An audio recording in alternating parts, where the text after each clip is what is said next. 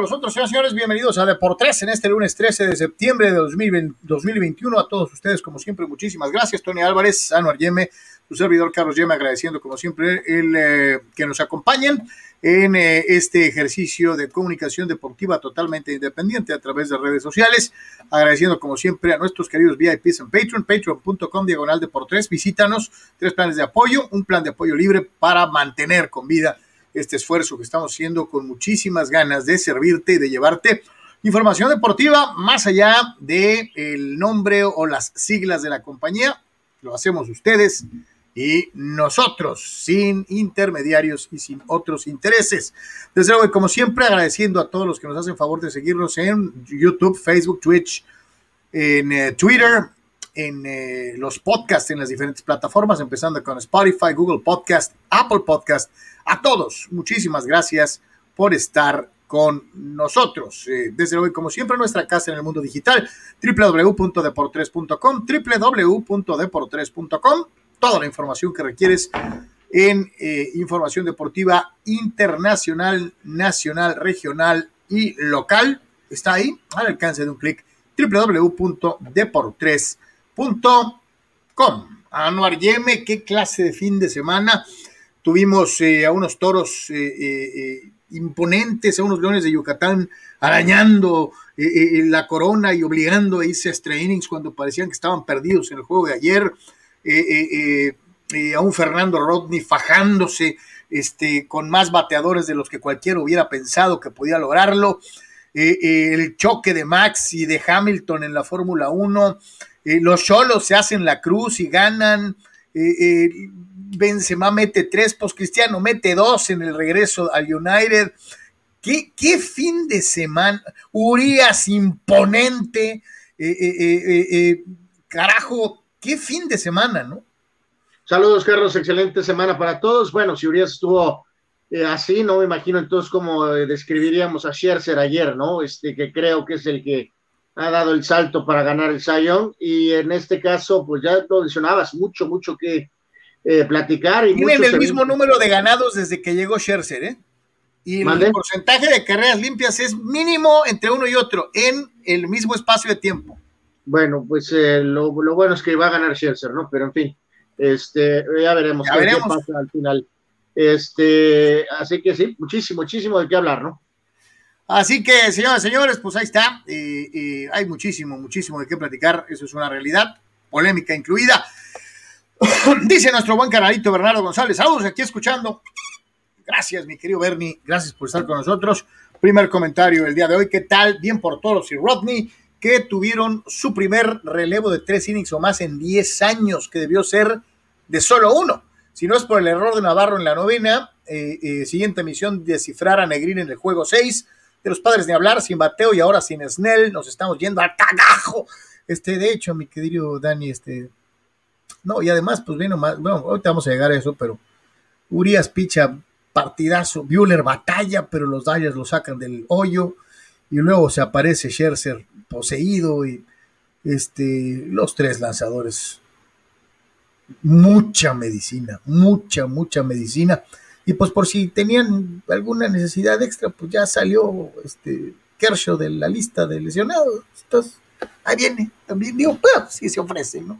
Este, nomás acá, leve, tranquilón. Este, el picheo de los Dodgers luce aterrador para cualquiera que se pare enfrente. Eso es una, eso es una realidad. Obviamente Julio Alejandro Díaz no puede evitar decirlo, y la barrida de los Dodgers a los padres. Eh, lo dijimos, pero moderado, Julio, este, para no herir susceptibilidades, para que nadie se sintiera este, pues mal, ¿no? Este, ya que los que no se pueden sentir mal, y tampoco los que perdieron, son los protagonistas de la serie del Rey, porque tanto Yucatán como Tijuana dieron gallardos partidos emocionantes este, de pe a pa, eh, con variantes, este, poniéndonos a pensar, híjole, estará haciendo bien el manager, acá el manager de coach, este, de, acá del sillón, ¿no? Este, tratando de, yo pondría esto, yo quito a este. Ese es lo bonito de, de, cuando los partidos son así de cerrados, de cuando los partidos son eh, eh, emocionantes de principio a fin. El de ayer es un clásico, ¿eh? el de ayer es un partido de esos que merecen guardarse en un tape y, verlo de vez en cuando ahí para acordarse. El de ayer es un partido genial de béisbol, o juego, para que no se me sientan los beisboleros, un juego de béisbol extraordinario. Este, la verdad es que, es que eh, qué emoción y qué bueno que regresa la serie a Tijuana, ¿no? Sí, la verdad es que en resumidas cuentas, este, la situación de Toros de levantarse cuando empata el partido este, Leones, pues es la clave, ¿no? Y la actuación de Rodney es eh, descomunal, lo que viene acompañada después por el equipo para obtener la, la, victoria, pero pues eso es lo que, lo que va a perdurar de esta, de esta, de este Oye, eh, que, el caso de Rodney, digo, pareciera como que la defensiva se empeñó en, en, calabacearle la salida. No debió haber existido extra innings, debió haber sido una jugada de doble play en donde se produce el error en el tiro de tercera. Y pues ni modo, a pechugar, eh, lo aguanta Rojas y todavía lanza eh, eh, en la siguiente entrada con otra vez la chance de poder hacer las cosas y de, de quitarse de broncas otro error y otra vez a remar contra la corriente. La verdad que Rodney, Rodney tuvo una actuación de esas, vuelvo a insistir, como para enmarcarse, ¿no? Sí, para la posteridad, ¿no? Este, totalmente, ¿no? Entonces, eh, a final de cuentas, eh, Toros pues logra levantarse, ¿no? De esta situación y ahora, este, pues... ahí, está, la jugada del tiro del cochito, mira. la verdad es que pivotea bien, pero tira muy abierto, carajo. Este, eh, se distrae probablemente y, pues ni para dónde hacerse, ¿no? Este, ¿qué le vamos a hacer? los dos equipos cometieron errores, algo que no se había dado en los otros, en la mayoría de los otros encuentros. Obviamente se entiende que cuando el nervio, cuando, cuando se acerca el momento de definir la serie, puede crecer el, nerviosismo, puede propiciarse mayores errores. Habrá quien diga, no, pues son profesionales, no deben de ponerse nerviosos. Pues una cosa es decirlo desde acá, desde lejitos, y otra cosa es estar allá adentro. La gente no se movió, Anuar, en todo el partido. Estaba prácticamente lleno al terminar los extra innings. La gente de Yucatán metidísima, ¿no? Sí, bien, este famoso bullpen day, como se dieron las, las circunstancias por como había lo que había pasado con Stankiewicz, ya tenía eh, toros, me comentaba Mr. Baseball Armando Esquivel a, a, Carlos Hernández en Tijuana, este, para la cuestión de evitar el famoso traslado, y entonces eh, por ahí aparecieron nombres que no habían estado en esta rotación de bullpen de éxito, como Gerardo Sánchez o como Pirela o Bernardino, después de que lo habían tocado, ¿no? El mismo Jake Sánchez, y ya después Oliver Pérez, Tomkin y por supuesto Rodney hicieron una labor pues extraordinaria, ¿no? Así que eh, Toros regresa a la serie, vamos a ver si ahora Leones eh, eh, de manera increíble se quita esa presión de, tratar de coronarse en casa, no pudieron cerrar y a lo mejor este, pues les beneficia el hecho de estar fuera y, y, tratar de hacer algo de lo que hicieron los primeros dos partidos y Tijuana ahora trae pues muchísimo momento, no piensas en ganar cuatro seguidos, piensas en ganar uno, eh, a uno son frases de cliché, pero esa es la verdad. Ya ganaron estos dos y mañana lo que Tijuana tiene que hacer es ganar este partido. No, no, no estás pensando en, en ganar cuatro ni nada, ¿no? Sabes que si ganas este partido te vas a dar la chance en un juego siete y ya el trabajo más difícil está hecho, ¿no? Entonces, eh, sí, tremendas polainas de toros para sobreponerse a esa adversidad. Y la atrapada de Ley, ¿no? La, la atrapada de Ley que es soberbia muchas novenas se pueden, eh, se caen en ese momento, ¿eh? y sin embargo se volvieron a levantar. Se tiende en el aire, no le vacila, no le tiembla la mano, obviamente se pone mafufo, se pone feliz, porque eh, eh, el batazo venía ah, un poquito adelantado, estaba muy bien ubicado Junior Lake, camina un par de pasos y se tiende en el aire para atrapar a Doña Blanca. La verdad es que hasta el último segundo, un partido lleno de emociones y todo el mundo, todo el mundo contento porque tendremos más béisbol ahora de regreso en la frontera más visitada, en la frontera más visitada del mundo. ¿Tú cómo lo viste, Tony? ¿Qué es? O sea, eh, Cardiacón, el juego de ayer. Yo no pensé que la serie iba a regresar a Tijuana. Yo se los dije aquí el ¿qué? viernes, me parece. Yo no pensé que la serie iba a regresar a Tijuana. E, esa lluvia del viernes como que medio ayudó. El juego del sábado fue un juegazo y lo ganaron los toros.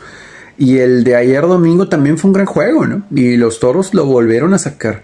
Creo que los managers se equivocan al final dejando a los pitchers novena, décima, onceava eh, eh, a sus respectivos lanzadores.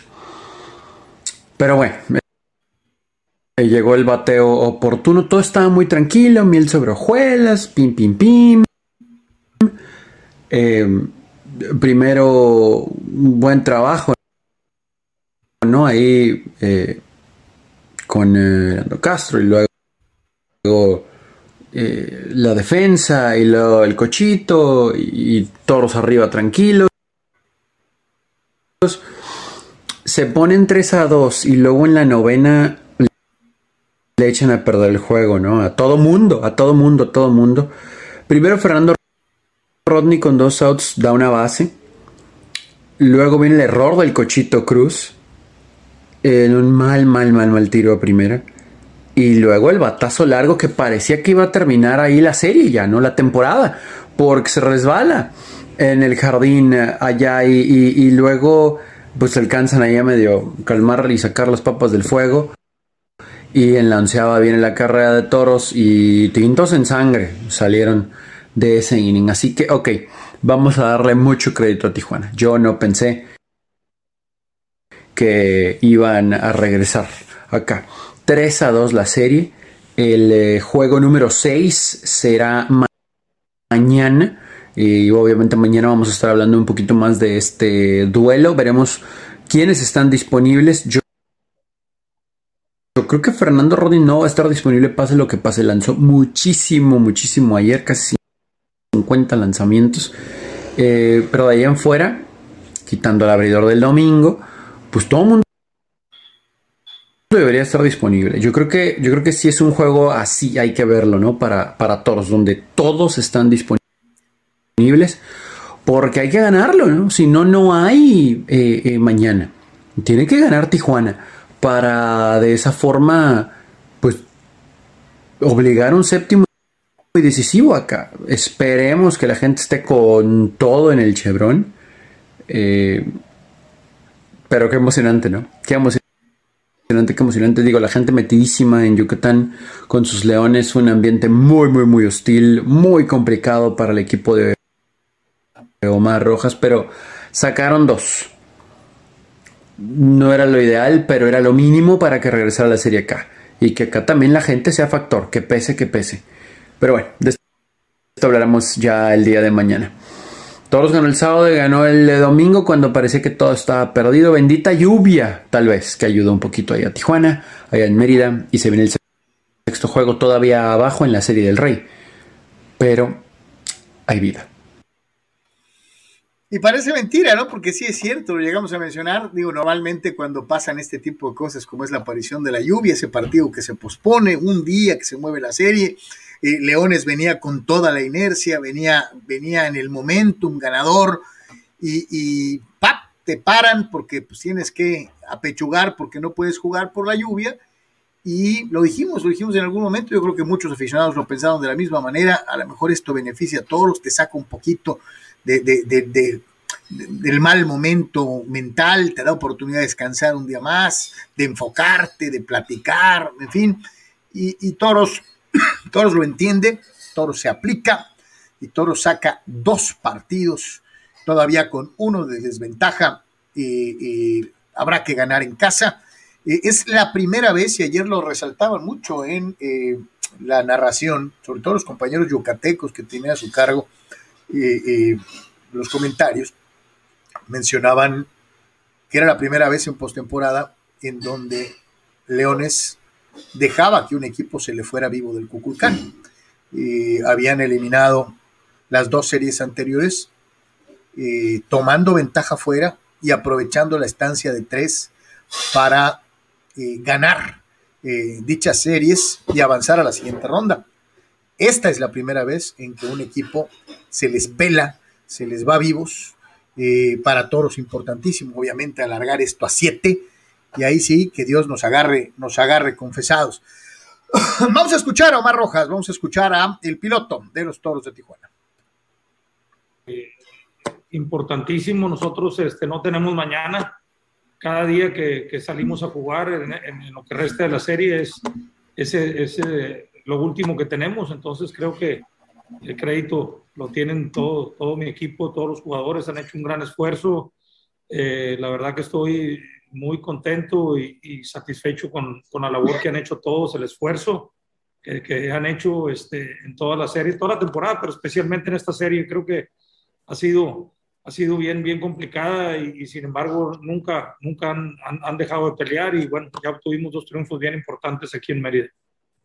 Eh, creo que no, eh, no, no, se ha bajado nunca la intensidad. Creo que si, si pueden recordar un, un poquito el, el, el, final de ese inning, cuando después de que nos empatan el juego, cuando regresan los jugadores al dogout, cómo todo el dogout recibe a los jugadores que vienen, que vienen de, del campo era prácticamente como si hubiéramos ganado. O sea, eh, se, nos empataron el juego, pero la actitud no cambió, el apoyo de todo el mundo en la banca estaban todos, todos al 100 y, y creo que esa es la base, la base más importante que tuvimos el día de hoy. Nunca, nunca bajar la cabeza.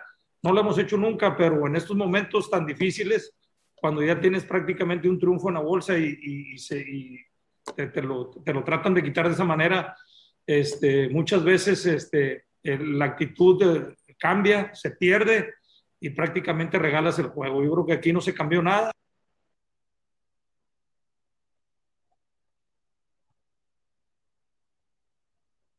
No, y a lo mejor sí cambió algo, ¿no? De repente te salieron unas polainotas marca Diablo, eh, que siempre las has tenido y, se te había medio olvidado y pues aparecieron y tenga para que se entretenga, papá. Este, lo hicieron espectacular, espectacularmente. Vamos a escuchar ahora a Jorge Carrillo, receptor del equipo de los Toros de Tijuana.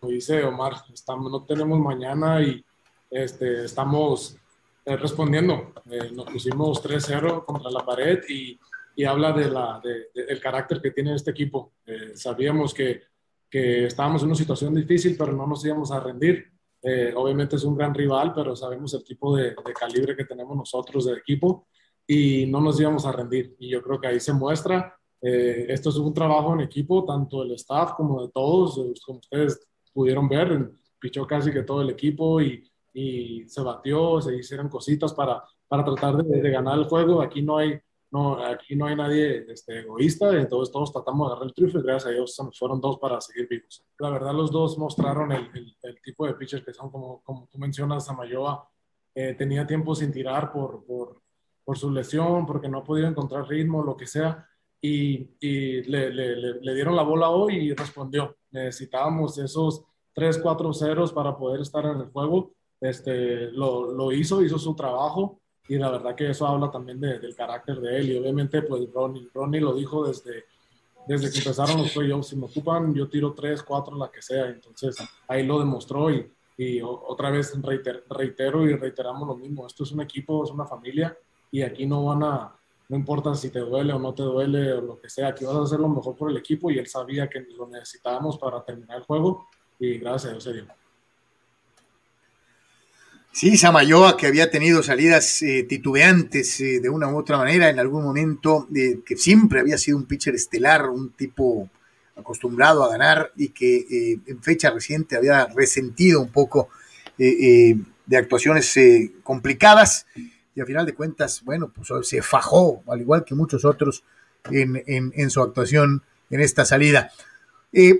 tal vez un poquito sorprendido había, había, eh, eh, exudado mucha confianza, eh, nunca ha faltado el respeto, creo que ha sido un ejemplo de un manager que cuando va ganando mantiene la cordura, como es el caso de Luis Matos, y trata de mantener esa, esa tranquilidad, esa calma, ahora que las cosas le están siendo, siendo, siendo adversas a los campeones del sur. Este es Luis Matos, el manager de los Leones de Yucatán. Eh, los dos equipos lo que montaron fue un espectáculo para la fanaticada y nada, esperar ese juego que estamos deseando para lograr el campeonato. Ya acabo de hablar con ellos, por eso me tardé un poco, ya, ya pasamos la página. Eh, hay que mirar la serie de que está 3 a 2, ¿me entiendes? No podemos mirar la serie de que nos han ganado dos juegos corridos, al contrario. Eh, vamos a Tijuana, jugamos muy bien allá, así que solo tener un buen juego, un buen juego y lograr el campeonato. Ya yo hablé con ellos, no dejé que ellos bajaran la cabeza, porque ese es mi trabajo, ese es mi trabajo, no dejar que ellos bajen la cabeza en una serie como esta, porque de verdad que el juego de hoy se podía ir a cualquiera de los dos lados. Y nada, yo voy a mi equipo, de verdad que sí. Un juego de muchas emociones, este, tú eras el cerrador de ellos, tener que tirar tres innings para solo un día de descanso y después jugar dos juegos nada más eso te dice cómo va la serie. Nosotros estamos frescos, todo el mundo está saludable, así que seguimos con el mismo objetivo. De verdad que es ganar cuatro juegos, no importa la forma. Así que estamos, estamos de buen ánimo. El Negrín, eh, Negrín le toca ese juego, así que esperamos mucho de él. Sabemos que él se crece en esos clásicos, así que esperamos una buena salida de él. Ellos están contentos con el desempeño que nosotros hemos logrado. Claro que queríamos ganar aquí para que ellos lo disfrutaran, pero no se dio. Así que hay que seguir con la frente en alto y lograr el objetivo, que es lo más importante. Y sí, que eso abre también otra circunstancia muy interesante para el análisis, como es el caso de que le toca a Joan Ernegrin, ¿no? que, que, tuvo una gran actuación en el segundo juego eh, de esta misma serie y que ya le ganó a los todos. Eh, sin embargo, y es una realidad, al margen de lo que apunta Matos, que tiene razón, con un equipo de Tijuana que ha tenido que hacer huevos revueltos, un equipo de Tijuana que ha tenido que sacar de aquí, de acá, este, eh, alargar actuaciones, sacar lesionados y ponerlos a jugar, darle la vuelta al line-up, rescatar a Brian que había sido ignorado olímpicamente y ahora pues tuvo participación importante, eh, eh, con un Navarro que resucitó de la nada y que, después de, de, que había sido manzana de la discordia, finalmente también. No había sido ignorado, ¿no? Eh, lo, mandó a la banca. Por, sí, por eso, ¿no? Pues es lo mismo. Cuando pues creyó pertinente, ¿no? Y tuvo una contribución, ¿no? Es, es exactamente lo que dije. Este, entonces. No, no, no, es muy diferente ignorarlo eh, que no, es, que es, es, que es bien curioso, Anuar, cuando eres titular 60 de 80 partidos, eso, y de repente te sientan y desaparecen. No existe, a la banca, te toman en cuenta, ¿no? Entonces, pues sí, después de haberlo ignorado, este, al, resucita. al jugador y al pelotero que, bueno, pues apareció y después y ahí tuvo alguna contribución, ¿no? O sea, este, pues yo creo que, que, que digo, cada quien. Este, así lo aprecio yo. creo que, creo que qué bueno que, Juan Negrín, ¿no? Para. Qué bueno que recapacite lo trae de la banca. Para vencer a los toros se va a necesitar más que Joan Negrín, ¿no? O sea, este eh, no va a bastar nada más con que venga un pitcher y con él, él se haga todo. Lo estás viendo muy para abajo, ¿eh? Este, es el mejor pitcher probablemente de toda la zona sur, si no es que uno de los tres mejores de toda la liga. Eh, bueno, pues yo creo que se va a ocupar más que Joana Negri, ¿no? Entonces. No, bueno, obviamente, este, ¿no? Pero sí, también lo ves como que muy para bajito. ¿eh? esperando, que es el caso de Hernández, un traslado eh, brutal para todo el contingente, eh, equipos y medios y todo habido y por haber, por las limitantes de dinero y de economía, no hay posibilidad de chartes, la limitación del de que a fuerzas había que hacer conexión, en fin, este, y curioso, ¿no? Que la liga, eh, de alguna manera, le decía yo, le comentaba Armando, ¿no? En Béisbol Sin Fronteras, que comentábamos, ¿no? Que los, la lluvia acomodó el calendario algo más normal, ¿no? O sea, como jugar el hecho en, en martes, ¿no? Y que ahora el lunes fue día de viaje, no es de descanso, es día de viaje, este, como es normalmente, ¿no? Este, eh, la lluvia arregló el calendario de la liga, ¿no? Menos mal, ¿no? Porque ya inclusive aquí ya habíamos sido muy puntillosos en ese sentido de que pues no tenía, pues como que no tiene mucho sentido, ¿no? O sea, pues descansar es más normal esto, ¿no? Jugar hoy el sexto juego en martes, ¿no? Qué bueno que se enderezaron, se enmendaron las cosas de una u otra manera. Dice José Sainz. Ahí van funcionando mis cholos, creo que los últimos dos juegos han ido mejorando, no son lo máximo, pero ahí van sin cantar victoria. Funcionaron los cambios, eh, por fin ganamos. Hermano, eh, así lo he venido consignando. Creo que empezó la mejoría desde América. Ah, no, y Tony dicen que no. Para mí sí. Y pues a final de cuentas ganaron a como Dios les dio a entender y como pudieron, pero pues tres son tres, acomodé lugar. Mike Guluarte, mi querido Mike, saludos. Dice Toros 5-0 en juegos de eliminación. Sí, sí. Este, que eso es una estadística muy, muy importante. Cuando tu trasero está en la línea, este, sales a morirte, ¿no? Y lo que decía en algún momento el propio Rojas y sobre todo lo que dijo Jorge, ¿no? El catcher decía, pues ahorita no hay lesionados, ahorita no hay descansados, ahorita no hay de que Chuchita la bolsearon, ahorita estamos todos para lo que nos digan, ¿no? Este, que eso es lo más importante. Dice nuestro buen amigo Víctor Baños, muchachos, que tengan excelente inicio de semana patrio. A propósito de patrio, a toda la raza que le al Patreon, dice, bufetazo deportivo el fin de semana desde mis Dodgers, dice, la final de tenis, la Fórmula 1, los toros, la NFL y medio me dormí con el Chivas Pumas. Es que fue ideal para curar el insomnio. Digo, algunos este, aficionados, sobre todo cuando estábamos ayer tuiteando, este, me decían, es que te burles porque tu equipo va en primer lugar. No, olvídate, podría ser el San Luis el primer lugar.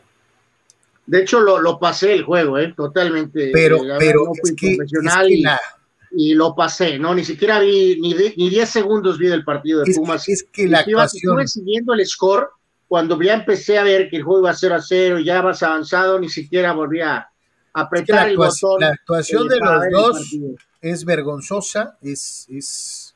Algunos miran, no, pero es que ¿por qué este, todos los equipos tienen malos momentos?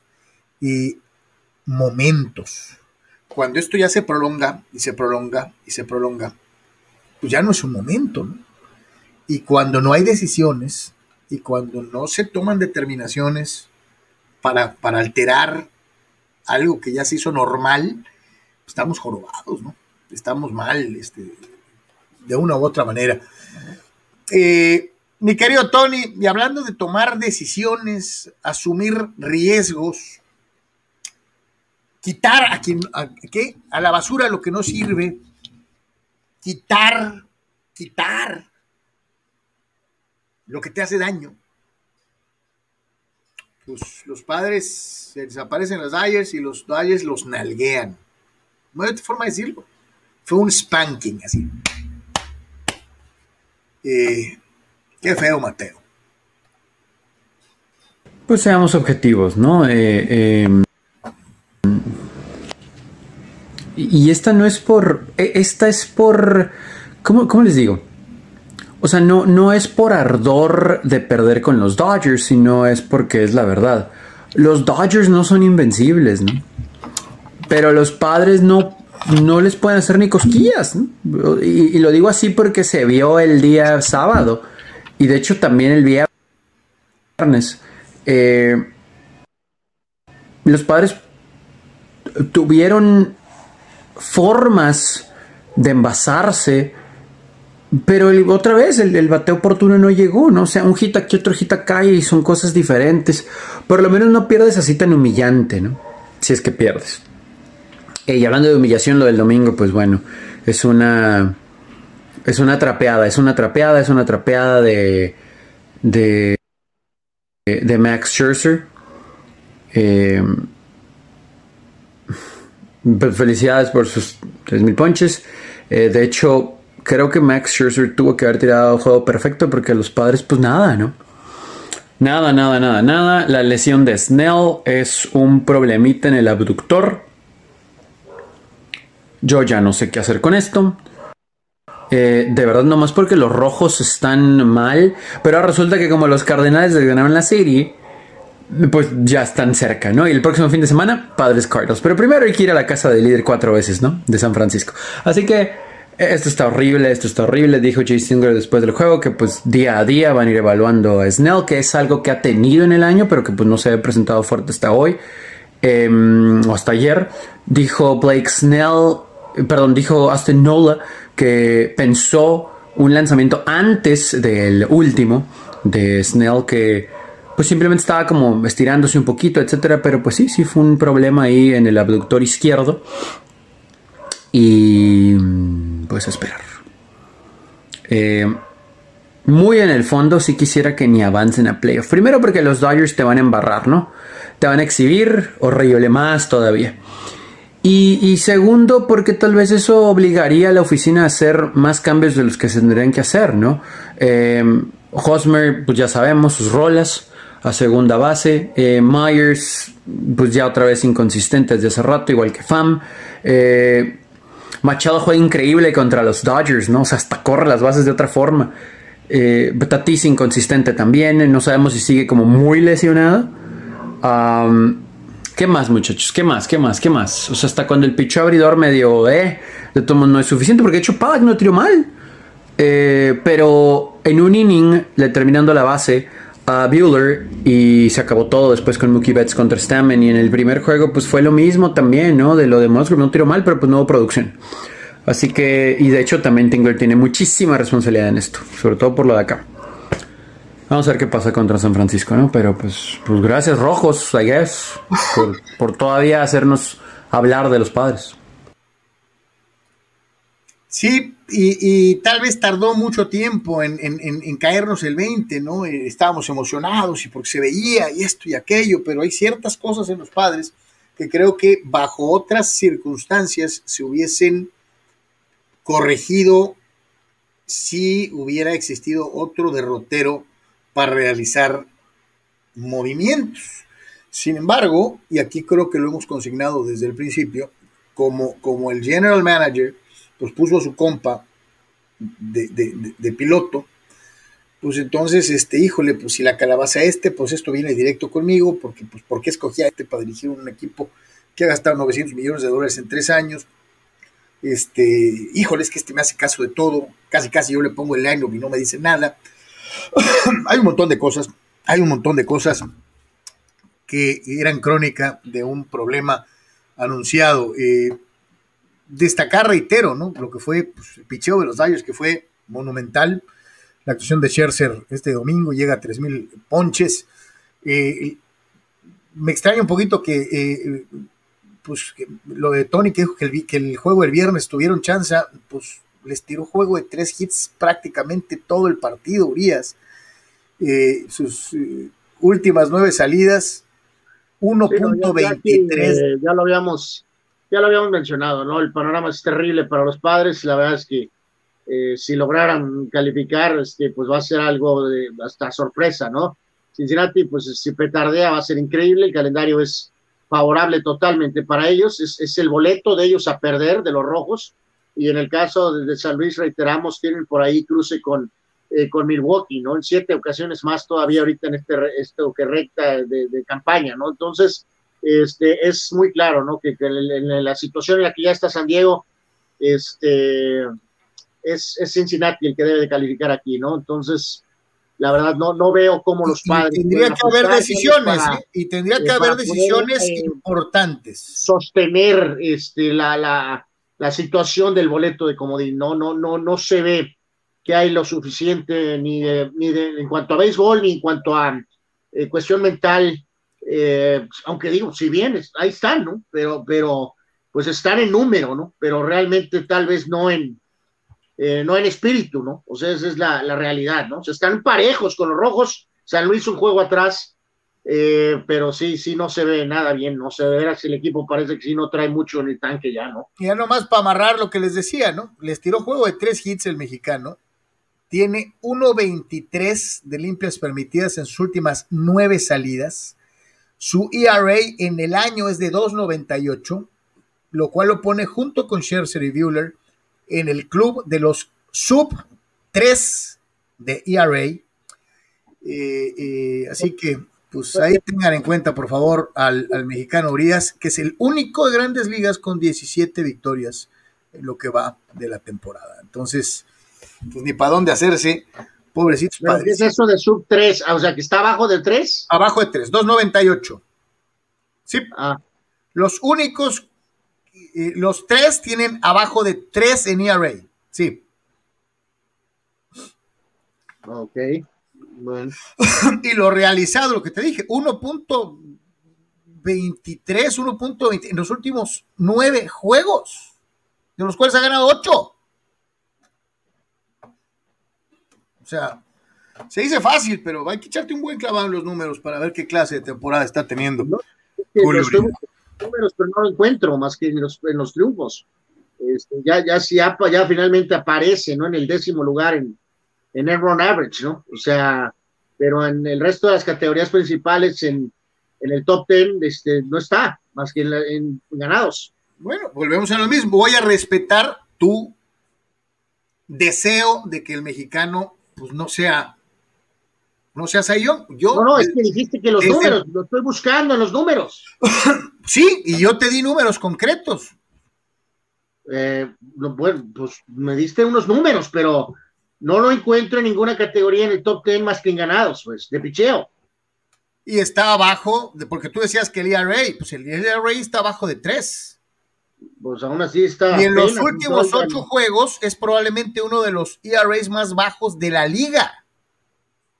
Pero, décimo, está en el décimo lugar en la Liga Nacional. Sí, señor. Y es el primer lugar en, victorias. Ajá. Entonces, volvemos a lo que te digo. Eh, eh, a mí se me hace así medio sospechoso eh, que de veras no, no, pues no, no, no, no, ni siquiera digas, oye, qué bien, ¿no? 13 aperturas seguidas, ¿no? 13 aperturas sin de lo que pensé, ¿no? Pero no, no, no, no creo que están los argumentos para decir que él es el favorito. No, yo, yo, nunca he dicho que sea favorito, pero tú lo descartas, es diferente. yo nunca he dicho que sea favorito, pero, pero tú lo descartas. Descartado.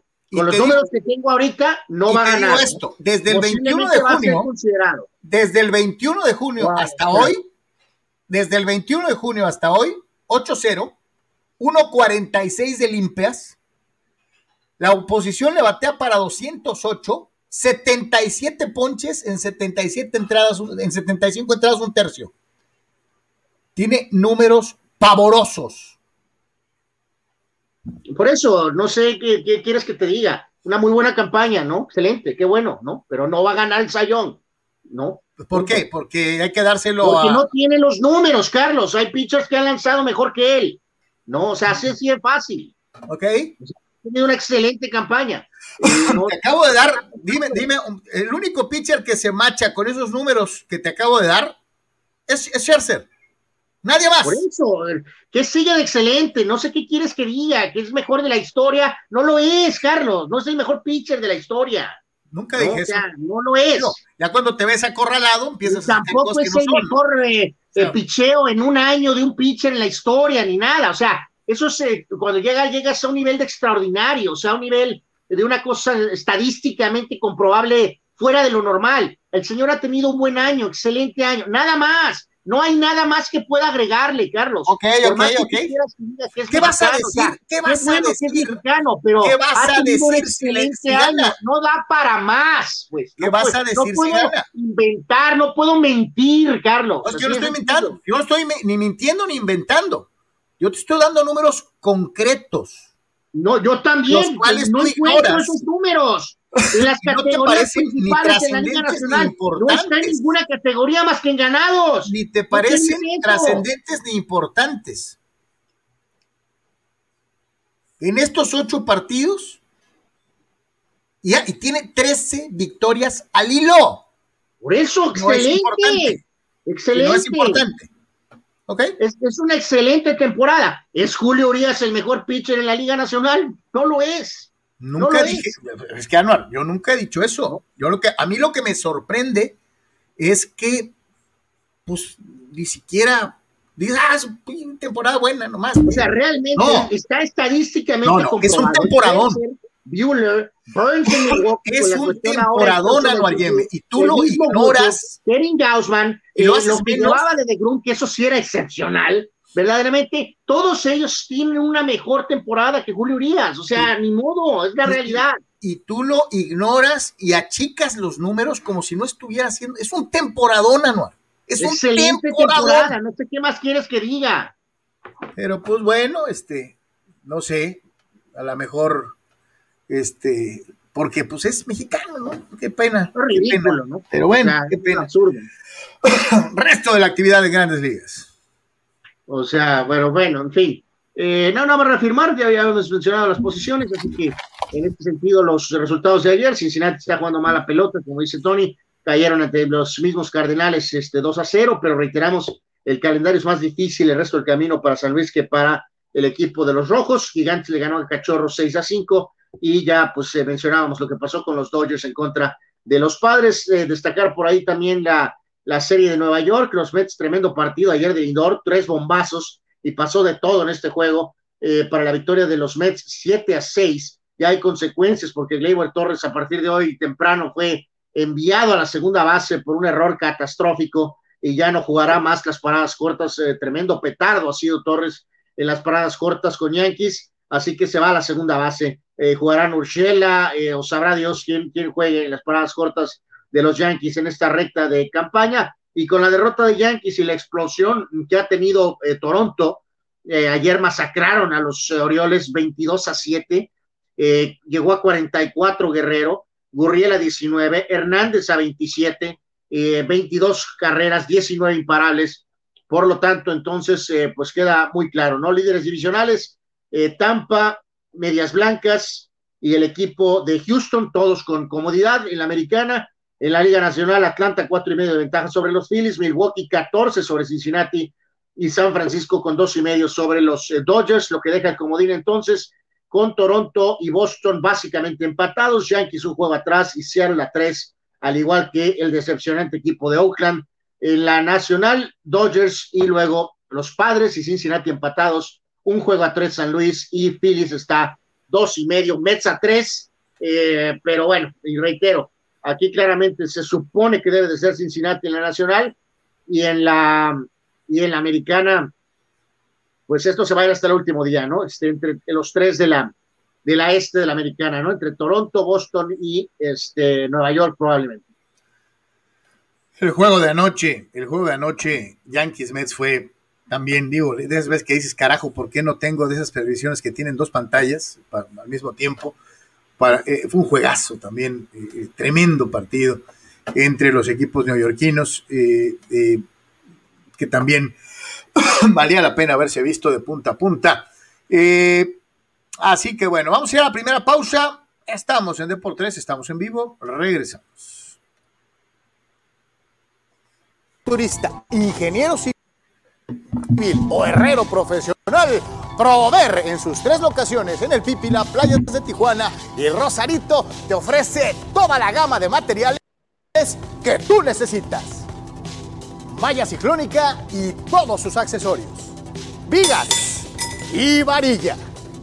Tubería para construcción en todas sus medidas. Desde 1993, Prover, el proveedor del herrero.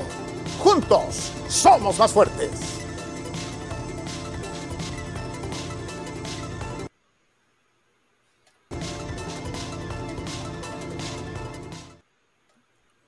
Gracias a nuestros amigos de Prover. Eh, y bueno, vaya, vaya polémica, vaya controversia. Primero que nada por la cuestión del famoso doping, que todos sabemos, y la manera en la que Mauricio Sulaimán, presidente del Consejo Mundial de Boxeo, minimizó públicamente el uso de una sustancia que aparecía en dos de las tres listas que maneja eh, la Agencia Mundial Antidopaje, ¿no? señalando que, bueno, pues, es producto de un tecito, no tiene nada de mal, eh, es para perder peso, eh, no hay mejora, no mejora las condiciones para un combate, etcétera, etcétera, etcétera. A nadie había dejado satisfecho con esto.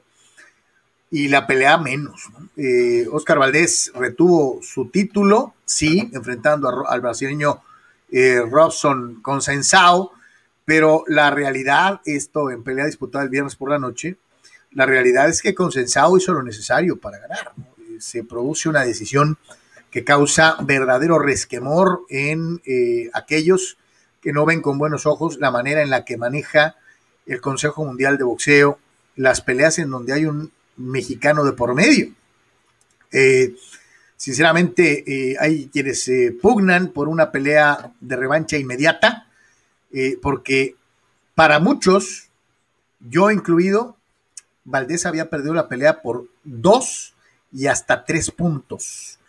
Eh, entonces, eh, pues hay alguien a quien están protegiendo, eh, hay alguien a quien están acomodando las cosas, no sé, mm, habrá, habrá algo extra, será realmente este mexicanismo a ultranza, para mí, Oscar Valdés perdió la pelea y para mí, Oscar Valdés debió haber sido sancionado. Eh, no probablemente con un año de suspensión ni nada por el estilo, pero sí muy probablemente con eh, alguna multa administrativa o algo por el estilo. Para mí perdió la pelea y pues ni para dónde, ni para dónde hacerse. Eh, eh, ojalá y le den la revancha al brasileño de una u otra manera, porque la merece y que no se vuelva nada. De por sí, este, siempre le han tirado al consejo, siempre han dicho, desde la época de don José, que, que se protegía eh, descaradamente a los intereses de los boxeadores mexicanos. Los boxeadores mexicanos no ocupan este tipo de cosas. Este, los boxeadores mexicanos eh, se la saben gastar ellos solitos. Valdés es un extraordinario boxeador, no tendría por qué haberse prestado este tipo de cosas. Y con César se, hizo, se hizo mucho énfasis en lo que le dijo el Canelo al final de la pelea en el vestidor, ¿no?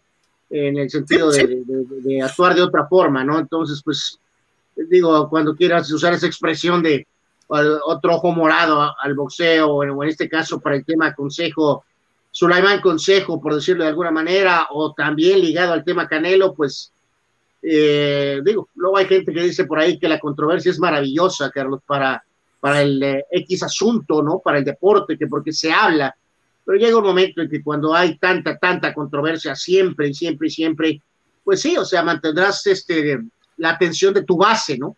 Eh, pero no expandes ni puedes llegar a la otra gente que verdaderamente eh, a lo mejor te podría dar el beneficio de la duda. No hablo de los que siempre van a atacar, este, pero, o sea, en el contexto general, eh, esta extra protección.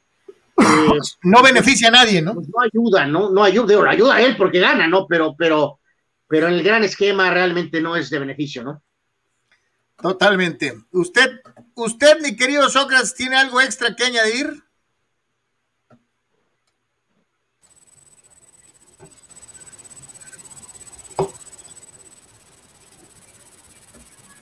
Sócrates, ¿estás ahí? Sí, señor. Creo que. A ver. El, el... Ah, estás perfectamente.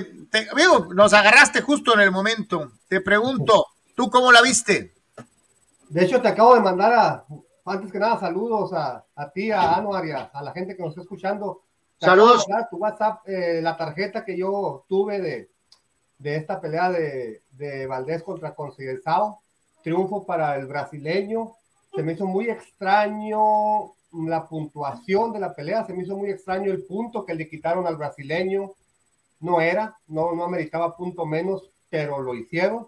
Posteriormente Valdés recurrió a, a golpes ilegales y nomás le llamaron la atención. Eh, estuvo muy extraño desde, desde, antes, ya lo habíamos dicho en la previa, estuvo muy extraño del doping, estuvo muy extraño este, la manera en la que se trató de, de, ocultar o de cubrir la gravedad de la falta de un doping positivo. Y lo más grave, pues es esto, ¿no? Que la, la decisión al final de cuentas no corresponde a lo que se vio en el ring. Fue un concienciado que conectó más, que conectó mejor, que, que dominó el ring, que dominó la distancia, dominó el ritmo, hasta se estaba burlando de Valdés con esos pasos laterales sin guardia, y Valdés nunca, nunca dominó, nunca, sí, sí, conectó golpes de poder, pero nunca hizo suya la pelea ni el dominio del ring. Tú, tú la tienes, ciento, tú la tienes 116, 116, 113. sombra de, de, de, que le falta la credibilidad, de que pierde un poco el respeto que se había ganado contra Berchel, de protegido, de establo de, del Canelo, en fin, yo creo que perdiendo salió ganando con Seizao y ganando salió perdiendo Valdés. Tú la tienes 116, 113, yo la di 116, 114. Eh, las dos, los dos coincidimos, ganó con Seisao. Eh, tal vez hubiéramos estado igual si yo hubiera deducido el punto, no lo deduje, entonces prácticamente la vimos de la misma manera, mi querido Sócrates. Este, eh, eh, así que pues, ni para dónde hacerse. Aquí la pregunta es, ¿habrá revancha directa? Eh, no, ya se habla de que Valdés va a enfrentar al ganador de la otra pelea titular, donde va a estar Shakur eh, Stevenson contra Harrington. Sería una unificatoria. Eh, van a hacer a un lado a Conceizao, lamentablemente. Y yo creo que ahí, digo, todo el mundo está diciendo, ah, pues es que es el negocio. Pero según yo, el negocio hubiera estado en un, que ganara Conceizao, que se hiciera una revancha directa, que recuperara a Valdés, y si no recupera a Valdés, pues hay muchos quienes puedan quitar el título a, a Conceizao y que el negocio siguiera siendo negocio. ¿eh? O sea, no proteger a Valdés yo creo que como negocio es mala inversión, porque estás protegiendo un peleador que la gente, después de habérsela ganado, que es un extraño caso en el boxeo, después de habérsela ganado una pelea, la pierde en la siguiente pelea. Escuché a mucha gente que dijo que Valdés es un peleadorazo después de Berchel, a la misma gente diciendo ahora Valdés es un protegido y es un este es un eh, tramposo y es un montón de cosas de una pelea a otra y es lamentable esa, ese, ese, ese descenso en la credibilidad de un peleador. Como lamentable es esto que vamos a ver a continuación, lo vemos y lo comentamos, Evander Holyfield en contra eh, de un eh, eh, Víctor Belfort, peleador de MMA, que lo exhibe, que, que, lo cachetea, que nos muestra que no es lo mismo los tres mosqueteros que 20 años después y que te tiene que traer inmediatamente a la cabeza a un Tyson que gracias a Dios no se subió con Holyfield porque creo que Tyson le hubiera pegado muy feo. Y este es Tito Ortiz, o lo que queda de Tito Ortiz contra el Spider Anderson Silva, que también lo hizo Calabaza, ni siquiera metió las manos, el legendario peleador de MMA. Eh, eh, eh, cero técnica, simple y sencillamente, pues me subo a cobrar y todavía le pegan sus cachetadas. Sinceramente, Anuar, ya lo habías dicho tú en algún momento, este tipo de exhibiciones, este tipo de actuaciones perjudican al boxeo desde cualquier ángulo, ¿no? Sí, por supuesto, y también lo habíamos comentado en la previa no tenía ningún caso, salvo el económico, para Evander, en lo personal, porque ni siquiera para el negocio del boxeo, para la industria, eh, no tenía ningún caso que se hiciera esta pelea. Quisieron salvar la fecha que estaba para, para Oscar de la Hoya, entró su compadre Evander, pero entró de esos invitados que, que llamas a tu fiesta y que la calabacean toda, ¿no? Que hacen que la fiesta sea eh, horrible. ¿para qué lo invité? No, mejor, no hubiera, mejor cancelado la fiesta. Sí, mejor hubieran cancelado la fiesta. No, no tenía caso que Vander entrara al ring, menos en una pelea oficial. Eh, el rival era pobre, era, mal, era malo. O sea, a pesar de que fue impresionante, era un tipo de 44 años sin, sin experiencia en boxeo. Y así lo hizo ver muy mal a Evander Holyfield. Lamentablemente, pudo haber quedado muy lastimado. Si un boxeador eh, con experiencia y con, inteligencia y sabiduría bucística se hubiera enfrentado a Evander, lo hace. Por eso te dije, qué bueno que no se subió con Tyson, porque el Tyson que vimos contra Roy Jones Jr. le hubiera arrancado la cabeza sí, por ayer. Y también comentamos lo que pasó con, con Anderson y con Tito Ortiz, otro, otro tipo que igual se subió al ring por unos dólares, respetable, pero de hecho, de eso, a faltarle el respeto al boxeo, pues eh, digo, ya, ya paren de hacerlo, ¿no? Entre Vander y Tito Ortiz, entre los dos, no completaron un round de pelea. Uno cayó en un minuto y Feria y otro cayó en un minuto. Entonces, eh, no le hace bien al boxeo, para nada, no le hace bien. Eh, sí son figuras reconocidas, son figuras que han sido históricas, pero de 10 años para atrás o de 20 años para atrás, no ahorita. Evander Holyfield tiene 58 años de edad. Es decir, hay aficionados ahorita de más de 20 años de edad que ya no lo, ya no lo vieron en su, prime, ya no lo vieron pelear. Entonces, este, no se vale, pues no se vale eh, traer a estas figuras, eh, arrastrar el ring con su nombre y que den este tipo de espectáculos pobres, pero sobre todo poniéndose ellos este, en riesgo su salud. ¿eh? Como hay otro caso también que comentamos, que yo comenté en, redes y que tuvo algo de repercusión, de Alana McLaughlin, que es una mujer, ahora mujer que nació hombre y que está peleando en artes marciales mixtas contra mujeres porque pasó alguna prueba hormonal, pero su constitución física es un hombre y ganó con un shock, ahorcando a, a su rival, a, a su rival este, en una pelea de artes marciales mixtas. Y está bien que tengan los derechos como ciudadanos, está bien que se casen, que adopten, lo que quieran, pero que se suban a golpear a mujeres a un ring, ya no está bien, o sea, ya ya no es un derecho, pues, ya, ya se pasa, ya es una actividad profesional. No, no, lo, llegamos a decir, ¿no? que deberían de hacer una, deberían de hacer una división transgénero, ¿no? Y ahí sí que hagan lo que quieran, ¿no? Eh, sí, eh, claro.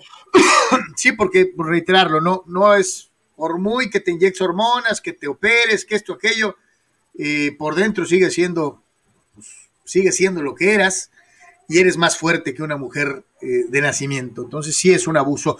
Anuar, ya lo habías advertido lo de Holyfield, ¿no? Pues eh, ya, ya, lo, ya lo describió perfectamente Sócrates, eh, pues es una situación en la cual es, este, no, no, querer perder la fecha, ¿no? O sea, es una cosa este, increíble, sabrá Dios cuáles sean las finanzas de Holyfield, en qué estado mental está realmente, ¿no? En el factor de ego, ¿no? O sea, eh, lo hemos dicho, si de hecho si lo ves, se ve que está en buena forma, ¿no? El hombre para su edad, ¿no? Digo, no es un bodrio como, como yo o, o, como otros todavía peor, pero eso no significa que puedes pelear, pues. O sea, eso ¿Se acuerdan que pedía 15 millones de dólares por, por subirse con Tyson? Sí, sí, pues eh, eh, esa era su, su, cuestión de negocios, ¿no? Él dijo de aquí, este es un ticket mayúsculo, ¿no? Y luego, para rematar en esta cuestión de contactos, eh, no es así maravilloso, muchachos. Hasta podemos tirar el, el, el, showcito que se aventó Conor McGregor en los, en los premios petardos, estos de, de, de, de, videos, ¿no? Porque la verdad, para mí, se los digo, y yo admiro a McGregor, ¿no? Como cualquier peleador de polainas, pero creo que aunque él diga que no es una celebridad, eh, sí lo es, o sea, ya es, es una celebridad, de hecho hasta se me figuró que fue un stunt pagado, ¿no? De, de, agarrarse con el petardo ese eh, marido de Megan Fox, ¿no? La verdad yo lo vi como un stunt eh, planeado, falso, ¿no?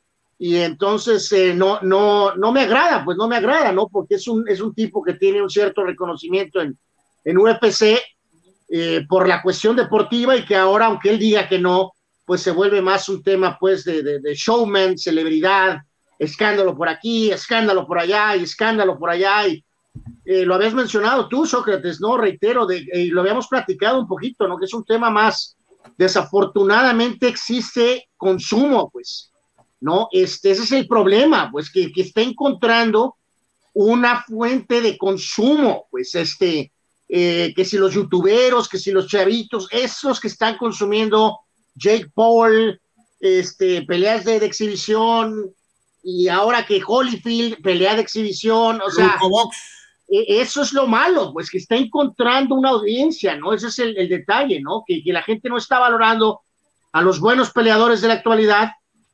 este, y está prefiriendo ver a estas cosas del pasado, ¿no? Entonces, no, no, no sé bien honestamente, muchachos, cómo esto es algo que se le debería de tratar de poner un stop ahorita, ¿eh? O sea, eh, regularlo más, ser más exigentes y tratar de reenfocar la atención a los de ahorita, no a los del pasado.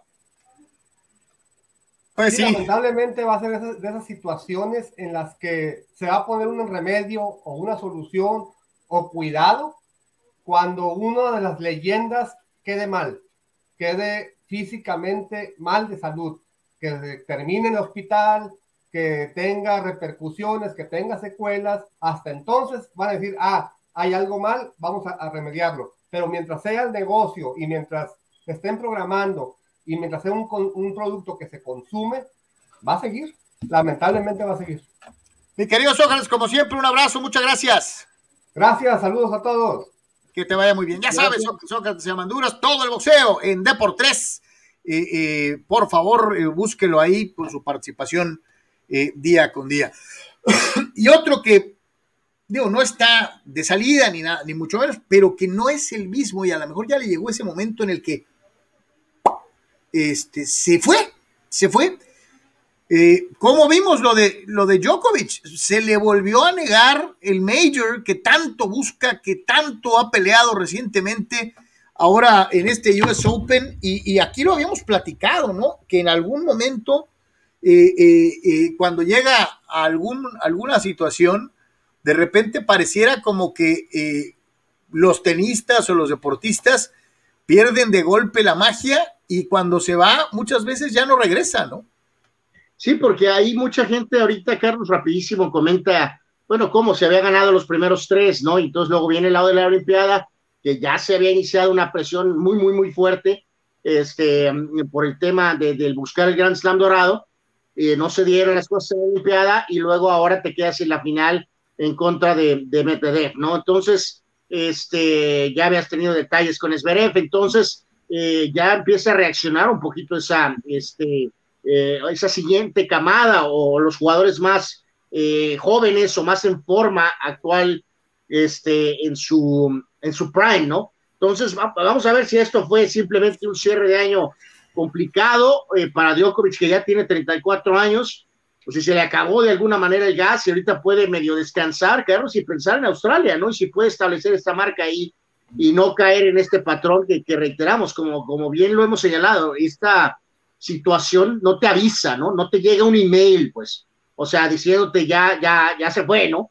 O sea, de repente empiezas a tener no ya los resultados, ¿no? Entonces, eh, creo que obviamente que podrá establecer este, la marca, eh, probablemente sí, probablemente sí.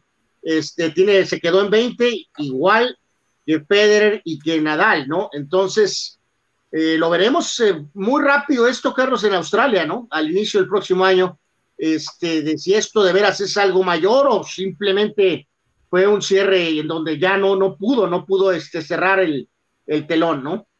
Oye, la, y la británica Raducano, que le ganó finalmente a esta muchachita Fernández 6-4, 6-3 eh, eh, dentro de lo que fue la final femenil, en donde ya sí se produjo, creo, el cambio generacional, que, creo ya también es definitivo, ¿no? Cada vez vamos a ver menos nombres grandes de los de, los de la época inmediata anterior en finales pues te digo, salto, salto monumental dio esta chica británica. Eh, parece que tiene varias cualidades muy interesantes para, para ver si puede eh, eh, dar esa, convertirse en uno de esos nombres, ¿no? Que puede llamar permanentemente la atención. Escaló 127 puestos en el ranking. Este, ella de tan solo 18 había iniciado el año entre el lugar 345 subió al 179 tras alcanzar los octavos en Wimbledon y llegó ahora a Flushing Medals en el puesto este, 150, ¿no? Y ahora su ranking hoy es el lugar 23. Entonces, este, eh, le gana a esta chica Fernández, que también pues está tratando de abrir su, su historia, Carlos. Entonces, ojalá, ojalá y esta chica este, pueda, digo, hace tres años, eh, aún con los desafortunados reclamos de Serena, se pensó que Osaka podía ser esa eh, una de esas jugadoras, ¿no? Y de hecho lo fue por algún tiempo hasta que de repente la brújula eh, empezó a apuntar para otro lado, ¿no? Este, vamos a ver qué onda con esta chica al tener ese reflector, al ser británica, si puede empezar a mantener esta consistencia y volverse referente, ¿no? Porque el tenis necesita, necesitan esos nombres que inmediatamente que quieres ver, ¿no? Yo sí creo que ya cambió, ahora sí ya cambio de guardia total en el, en el, en el tenis femenil. En los varones todavía estaremos viendo con seguridad a los tres grandes, eh, a ese Djokovic tratando de igualar a Nadal y a Federer, y Federer y Nadal tratando de ganar cuando menos uno más eh, eh, para abrir distancia de una, de una u otra están, manera. Están parejos todos, ¿no? Sí, sí, están sí. parejos. A ver qué sucede, pero se va a poner muy sabroso. Do- donde también se puso muy sabroso fue en la Fórmula 1, en donde se acusa de manejo sucio y de haber puesto en peligro a un compañero de profesión eh, eh, cuando pues eh, se estrellan de una u otra forma Verstappen y Hamilton en, en el Gran Premio. Este, pues en resumidas cuentas, Carlos, eh, creo que queda muy caro al final por este accidente eh, que pasará la historia permanente de Fórmula 1, este, que ganó Richardo, este, básicamente porque estaban fuera pues estos dos eh, competidores y en el cual eh, Verstappen, eh, eh, mejor dicho, este, Norris terminó segundo y Bottas terminó tercero, Checo quedó en el quinto lugar. Pero este es el tema toral y central, Carlos. Increíble la protección del halo famoso. Si no, probablemente la rueda le hubiera caído a la cabeza a- a Hamilton y no sé si lo hubiera matado, ¿no? O sea, entonces, este, aún con la protección del casco. Eh, creo que Verstappen está mal, Carlos. Es un chavo eh, muy eh, mimado por, eh, por Red Bull, por Christian Horner, por Helmut Marco lo tratan con, sin ningún tipo de exigencia, mm, sin ningún tipo de, de nada, Carlos. O sea, es simplemente hace lo que quiere lo que sea, y ha generado una actitud muy arrogante en Verstappen en el sentido de que él cree que los pilotos que eh, se tienen que hacer a un lado, Carlos, para que él pase, ¿no? Con el pretexto de que él no se mueve, con el pretexto de que él es muy atrevido, que es muy intrépido, y entonces, porque los otros pilotos saben estas características del manejo de Verstappen, se tienen que hacer a un lado. porque él no se hace a un lado? Eso es una auténtica estupidez, ¿no? Es una locura. es una arrogancia fuera de sitio, ¿no? O sea, ni los pilotos del pasado más intrépidos, Carlos, eh, han llegado a desarrollar semejante eh, idea, ¿no? De que háganse un lado porque ahí voy y yo no me muevo. Entonces, eh, fue todavía más reprobable, Carlos no tuvo el mínimo detalle de externar alguna situación de duda del estado de Hamilton, puso un miserable post en, en redes sociales, arrogante, completamente no asumiendo responsabilidad. Hamilton pudo morir en este accidente, ¿no? Eh, por muy llamativo que fue el accidente anterior en el Gran Premio Británico, Carlos, la vida de Verstappen no estuvo en riesgo ¿eh? en el accidente del Gran Premio Británico. Entonces, este, es, le dan un castigo que para mí es muy suave eh, para la magnitud de la falta. Y este, pues habrá que ver qué pasa el resto de, la, de las, vamos en la recta final. Este, y sabes, pero todo más que nada, porque considero que esto es, es más de no me voy a intimidar y no me voy a dejar de Hamilton, que habla de su arrogancia y de su ignorancia, es, él tiene el mejor carro, Carlos. No tiene por qué hacer estas estupideces. O sea, si aprovechas y, haces las maniobras de acuerdo, aunque independientemente de que el circuito de Monza no era el más favorable para Red Bull, pero él tiene el mejor carro. Hay sitios en este tramo donde puedes pasarlo, Carlos. No pasa nada. o sea, nos mandaba, él tiene el mejor carro y lo pudo haber pasado eh, en, varias etapas en las siguientes vueltas. ¿Por qué? Porque tiene el mejor carro. Nos mandaba hace rato el buen eh, Tito 691, a quien le saludamos en Ensenada, un ejemplo, ¿no? Y nos preguntaba eh, si realmente es sucio el manejo. sí, sí es sucio, porque aquí mismo, en esto que, que, que, que nos presentaban, eh, vemos otro, otro rebase y lo que cualquier piloto regular hace. Eh, eh,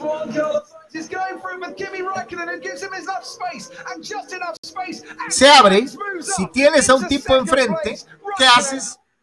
Das espacio para pasar. Ve usted, ve usted ahí, es una situación similar, lo aparece usted en pantalla. ¿Y qué pasa? Va a intentar el rebase. Pues, te dejas pasar. Pero, aquí, Carlos, el problema con esto es que Kimi está el Alfa Romeo, pues no tiene ningún tipo de.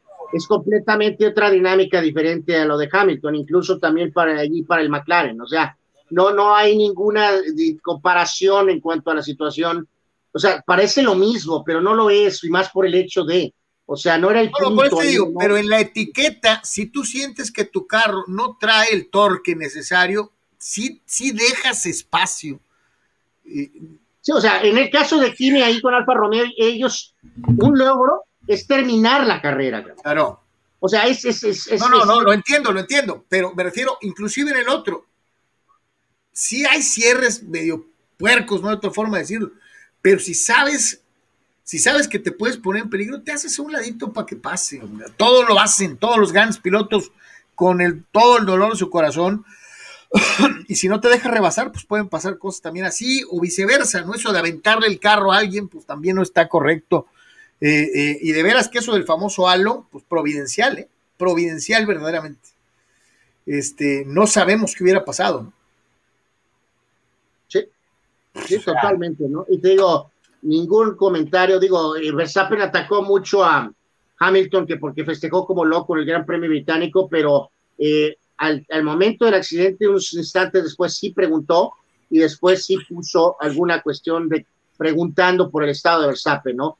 Y eh, Verstappen no tuvo ni siquiera una, una pizca, Carlos, de preguntar o desear que era positivo, que, que estaba bien Hamilton, ¿no? O sea, en el post que puso en redes dijo, no es mi culpa nada y este, eh, le echó la culpa de todo a Hamilton y él no tiene responsabilidad alguna. Esperemos que no pase algún accidente por las estupideces de Verstappen el resto de la campaña, ¿no? Dice Fidel Ortiz, lo que me molestó del pick de Bills 49ers como Super Bowl no fue porque pusieran a mi equipo para pasar encima de los Buccaneers, que es favorito, sino el hecho de ponerlo perdiendo en Super Bowl hipotético ante un equipo que ha perdido cuatro Super Bowls de manera consecutiva. como Búfalo, lo cual dejaría a la institución como un asmerreír de toda la NFL de darse el caso. Uh, ok, Fidel. Este, bueno. Dice Aldo Osuna, cardíaco el juego de toros, ya me estoy frotando las manos para mañana, seguramente va a ser un juegazo. Pancho Medina dice juegazo de los toros y Yucatán, muy bueno, muy bueno el picheo de los toros, se fajaron a la hora buena. Sí, señor. Alejandro Bobadilla, señores, aquí presente. Saludos, mi Alex. Dice Julio Alejandro Díaz, no quiero agüitar al buen Tony. Dice, Consuelo ganaron los Chargers. No, no, espérame. Tony había pronosticado que les iban a patear las tepalcuanas los, los, los, los Washington Football Team. O sea, él no le tenía confianza a los Chargers contra Washington. Este, eh, es, es, más, creo que el único. Ya se, me, ya se me olvidó, eso dijo. Eh, lo vamos a corroborar en la tarde, ¿no? Esperemos en la tarde a ver si se puede. Sí, sí, digo que la eh, defensiva de Washington era brutal y que. Vamos a, a lo mejor hablar mucho más de, de, la jornada de fútbol americano en la tarde, con más calma. Eh, pero a ver, a ver, habrá, habrá, habrá que recordar. Yo, yo, yo, si recuerdo el viernes, yo dije mi piquen, los Chargers iban a ganar y ganaron. Dice Gabriel Ortega, muchacho, una pregunta. ¿En el pasado hubo alguna situación entre eh, eh, San Diego y Scherzer? Lo pregunto porque nos pichó como si nos odiara y se muere de risa. se nos mueve una patita. ¡Go Padres! Híjole. No, no, pues que pues los padres lo habían apaleado en las primeras dos salidas de esta campaña. ¿No se acuerdan? Incluso con lo del mentado home run de Camarena. O sea, eh, es sí. claro que no, no se le olvidó. No, Dice Fidel que la victoria de los Steelers ayer deja muy mal sabor de boca con una de las peores sorpresas en la temporada que harán que nos quieran vender espejos de que Pittsburgh es candidato al Super Bowl. No, no te engañes. Pero de que le, de que le patearon las tepalcuanas a un equipo engreído eh, eh, que pensó que iban a ganar, pues con, con la, pues nomás porque son jóvenes y porque enfrente tenían al viejito y que este, este, los acereros ganaron con orgullo con, con, con un juego balanceado, eh, mostrando buenas hechuras defensivas en la segunda mitad. Eh, los Steelers ganaron con toda la justicia del mundo ante un equipo sobrado, eh, irrespetuoso, al que le cerraron la boca, así de sencillo. Dice Dani Pérez Vega, buena noticia para Dodgers, barrieron y enviaron a los padres, mala noticia, esos mismos padres tienen tres series pendientes contra los gigantes, donde seguro también van a ser barridos en dos o en tres de ellas. Pues por su propio bien, espero que no, mi querido Dani. Eh, Bernardo González, buen juego de mis Chargers y de Steelers y mis toros, puro sufrir, pero ¿qué voy a hacer con mis padres? Dice, ay, mis padres, ah, y mis cabras. No, de las cabras ni las pongas en el mismo rollo, este, mi querido Bernardo. Jesús, eh, Julio Alejandro Díaz, el único sobreviviente en el Cuculcán han sido los toros en toda la eh, eh, en toda la postemporada en Yucatán. Sí lo mencionamos hace rato. Yucatán tuvo esa particularidad de cerrar las series de postemporada en casa y no dejar que los equipos se le escaparan vivos. Eh, dice Alejandro Moreno, caballeros, espero su fin de semana fuera como el mío. Excelente. Igual las ranas, my ¿para qué me quejo? Pemar, este, carritos Anuar, los toros tienen polainas, nos están callando la boca, ojalá y nos la callen más. Y dice, ayer era un strike de la victoria y no pudieron, creí que ya, dice, pero los leones son un hueso duro de roer, va a estar bueno en Tijuana. Este, yo creo que va a estar bueno, mi querido Chuy, este, este, ah, ¿y qué dice? ¿Y, y qué out hizo? Un millón de aplausos, el de Junior Lake, supongo. Este, sí, sí, sí, fue una gran atrapada digna de grandes ligas. Dice Víctor Baños, regresa Kershaw, tirará un máximo de 60 pichadas, esperemos todo salga bien y también los padres nos ayuden a llegar a los gigantes de acero que parecen invencibles. Lo mencionaba hace rato, mi Víctor. Este, digo, por si necesitabas otro caballo ahí, este, otra ayudita, este, Kershaw al 60% es mejor que tal vez el 70% de los otros pitchers de grandes ligas. digo, por si ocupaban otro, otro brazo ahí en esa, en ese enjuague, ¿no? Que, que, la verdad, este, parece increíble. César Sánchez, ¿por qué? Pero qué necesidad pudieron haber acabado el juego en las nueve entradas, pero los errores al final alargaron el partido. Sin embargo, Anuar, dime, ¿qué esperar de este cierre de serie? ¿Me emociono o no?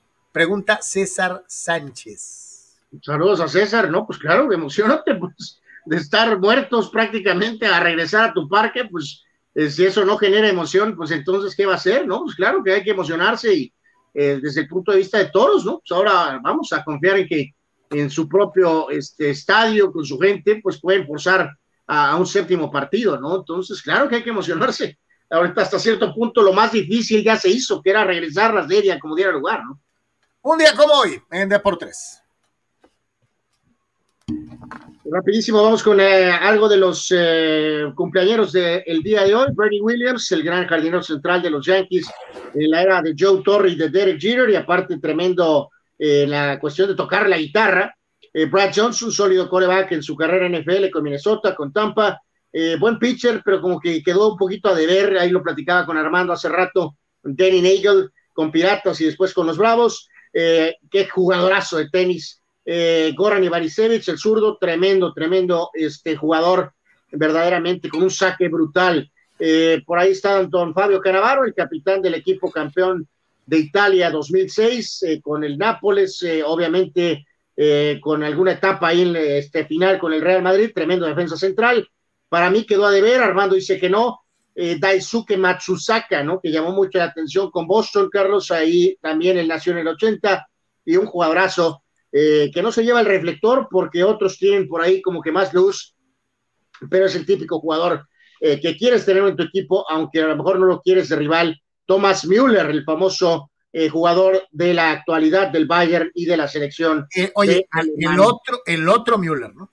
El otro Müller, ¿no? Pero que también ha tenido por sí solo una gran, gran carrera con el Bayern y con la selección. un día como hoy, pero en 2015 falleció el legendario Moses Malone, centro campeón de NBA con Filadelfia y una extensa carrera con múltiples equipos. Padeció de un problema del corazón a los 60 años en el 2015. Eh, destacar algunos eventos, varios de ellos todavía relacionados con el tenis.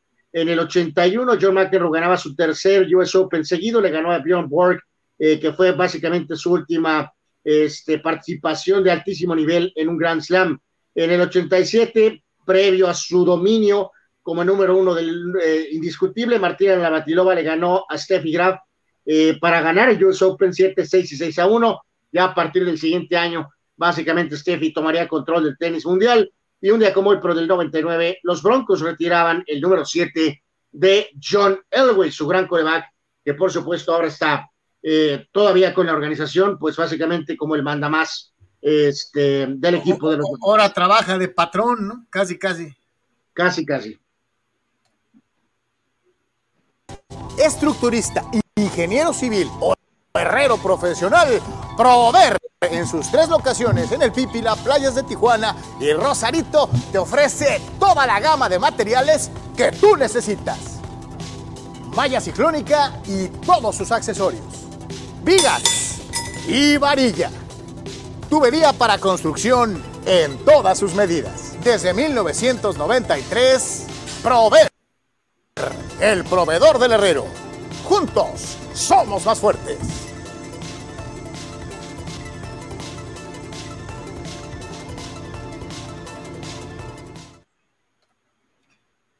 Están los amigos de Prover, este, y bueno, pues ya llegamos a la hora chingüengüenchona, a la hora cuchicuchi, como diría el inmortal Beto el Boticario. Vamos a llegar al momento de platicar de Chútale, eh, había varios por ahí que ya estaban preguntando, ¡Ey, el chútale cuándo! Este, eh, pues ya, ya, ya llegó el momento. Este, eh, y a final de cuentas, bueno, pues la buena noticia es, ese día, viernes, ganaron, ganaron los Cholos, le ganaron a Santos Laguna, un equipo de Santos parchado, un equipo de Santos que no traía tal vez a todos sus titulares, pero eso, como dicen en mi rancho, a mí me vale. yo Siboldi, yo Cholos, aprovecho la circunstancia no exento de sobresaltos. Eh, el equipo de Santos tiene buena banca y los puso por momentos, inclusive a quitarles la posesión de balón y a exhibir ciertas circunstancias eh, eh, que todavía aquejan al equipo de Tijuana. en general, yo me sostengo, creo que sí hay mejoría mínima, pasitos de bebé, y pues ahí van más o menos. Ya sumaron de a tres, van a preguntar, ¿le va a ajustar para calificar? Por el amor de Dios, piensen en ganar otro juego, cuando menos. No estoy hablando de calificación, estoy hablando de mejora leve en el funcionamiento. No hay ni calificación ni esperanzas de nada. Es pasito a pasito y así lo veo. La reaparición de Gibran Lahoud, eh, eh, pues no fue lo que él hubiera esperado en contra de Cholos, pero pues lo más positivo, Anuar, es que se sumó de a tres. Sí, para mí el resultado correcto de este juego era un empate. Este, los juega un poco mejor, un equipo súper diezmado, eh, pero bueno, pues se encuentra el resultado. Vamos a ver qué onda eh, ahora en cuanto a tal vez por ahí supuestamente tener el calendario algo más favorable al enfrentar a rivales eh, de la parte baja de la tabla. Ese tipo de partidos pues, se supone que hay que ganarlos. Y entonces, este, pues ahí es donde veremos si se consolida tal vez esa eh, mejoría que tú mencionas, eh, Carlos. Pero para mí el partido tendría que haber sido empate y no era penal la jugada eh, que decretó pues el, resultado final. Ahí, ahí en el, en el postgame alegábamos de eso. Para, para Tony, para mí, pues sí es penal. para Anuar se sostiene desde el viernes que no era. a final de cuentas, bueno, pues ahí está, lo marcaron, una cosa medio rara. estaba Santander de central, y tenían a otro árbitro de primera división en el bar. Eh, fue una cosa rara. Eh, eh, a final de cuentas, pues sí se quedaron con la pues esta vez, le tocó, ¿no? A Tijuana, ¿no? Así que bueno, pues de, alguna manera. Sí, ya, ya, oye, como por ahí, pues ya le tocaba, ¿no? Este, pues a lo mejor ya les tocaba, ¿no? Tal vez. habrá cambiado en algo, habrá cambiado de alguna forma.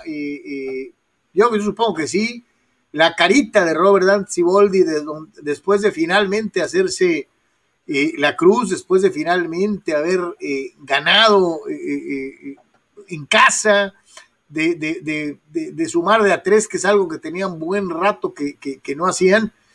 Híjole, yo supongo, yo supongo que sí. Vamos a escuchar precisamente al director técnico del equipo Cholo Escuintle eh, en torno a lo que fue esta victoria de los caninos. ¿Qué te puedo decir?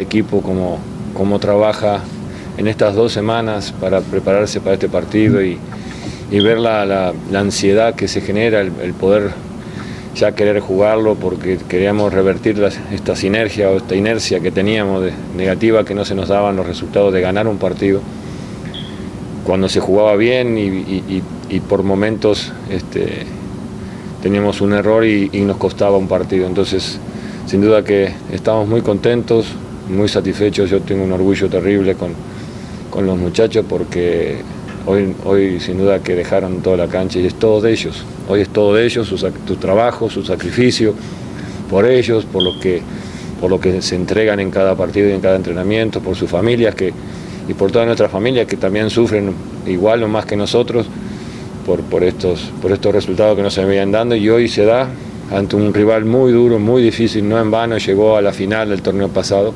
juegan muy bien, tienen muy buenos jugadores, eh, hoy a, pesar de que no contaron con dos o tres jugadores que fueron seleccionados, pero igual tienen un plantel muy competitivo que, creo que van a tener un muy buen torneo también. Eh, la verdad que fue fue un partido muy duro, muy disputado eh, y bueno, gracias a Dios pudimos concretar y al, final casi se nos, se nos iba otra vez, pero, pero los muchachos dieron hasta el final lo que tenían que dar y poner y, bueno, muy contentos por eso. ¿no? Sí, digo, lo que es la tranquilidad que te da tres puntitos, ¿no? Este, no es para echar las campanas al vuelo, reitero, no caigamos en errores de que, oh, ya ganamos y de aquí para adelante, cholos el campeonato no, no, tranquilos, serenos, morenos, este, eh, despacio, que llevo prisa. Eh, donde sí no estaba nada conformes fue eh, en Santos, ¿no? Y es que Guillermo Almada, pues, obviamente se sintió perjudicado.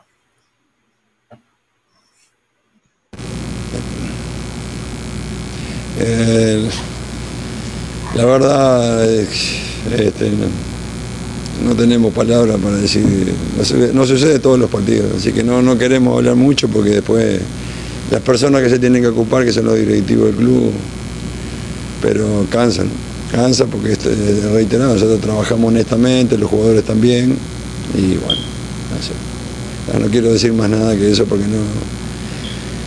Este, nos ha pasado en muchas fechas continuamente y bueno, por el bien de fútbol, ojalá que esto, esto mejore para nosotros. Y sí, este, son jugadas determinantes en, un fútbol que es muy, muy parejo. ¿no? Hay mucha paridad, no hay diferencia entre un equipo y otro de cinco goles. Entonces son jugadas que son clave en el partido y que lo vuelcan de para un lado o para el otro. Este, vuelvo a insistir, desanima muchísimo porque no sucede reiteradamente, pero bueno, lo que depende de nosotros es seguir trabajando, mirando para adelante, este, tratando de mejorar y bueno, este, esos, temas escapan a nosotros que nada podemos hacer y la realidad es que, bueno, tenemos que seguir trabajando y tratar de seguir mejorando. Yo ya no sé si creerle al Piojo y a Almada, porque cada vez que pierden, tiene culpa eh, eh, la órbita eh, de Marte, o tiene la culpa Pancho. Que, que, literalmente te mientan, ¿no? O sea, este, que te digan fantasías que no acontecen, ¿no? Pero el otro, pues siempre, todo es culpa del árbitro, ¿no? Con su estilo.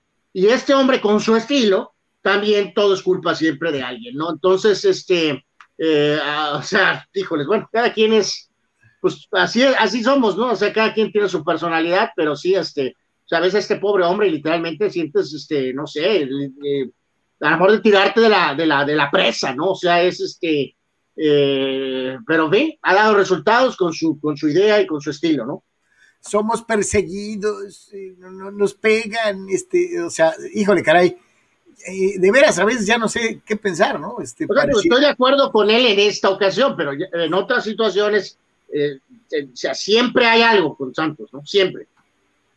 Sí, sí, sí, completamente. híjole, caray, bueno, pues así así las cosas con el señor Almada eh, eh, y, con, y con esto de, de que simple y sencillamente pues, eh, pues pierdes. A veces yo creo que hay que hasta bajar la cabecita y decir, bueno, pues ya que este, ya me tocaba, en fin, ¿no? Pero bueno, este, sobre todo con un equipo como este que no le ganaba a nadie. Vamos al resto de los resultados. El resto de los resultados en lo que fue la fecha del fútbol mexicano. Eh, y aquí, y aquí los tiene, todavía queda un partidito pendiente por ahí eh, eh, el día de hoy. Lo tiene ahí, obviamente, este empate entre Puebla y el conjunto de. el juego de hoy, ¿no? Es Pachuca Toluca a las 7, ¿no? Bueno, no está tan mal hoy. Ok, Pachuca Toluca a las 7 es el que falta, ¿no? La victoria de Juárez sobre, sobre Cruz Azul, que no deja de ser sorpresiva. Eh, Reynoso dijo: no los podemos ganar todos. pues sí, pero eh, no puedes negar de que Cruz Azul ha entrado eh, eh, en un compás de espera y en donde muchos dicen, de veras el equipo tiene campeonitis. No sé si tenga campeonitis, pero no está rindiendo y no está jugando como debe de ser. el ya referido entre Santos y Tijuana, el Atlas, la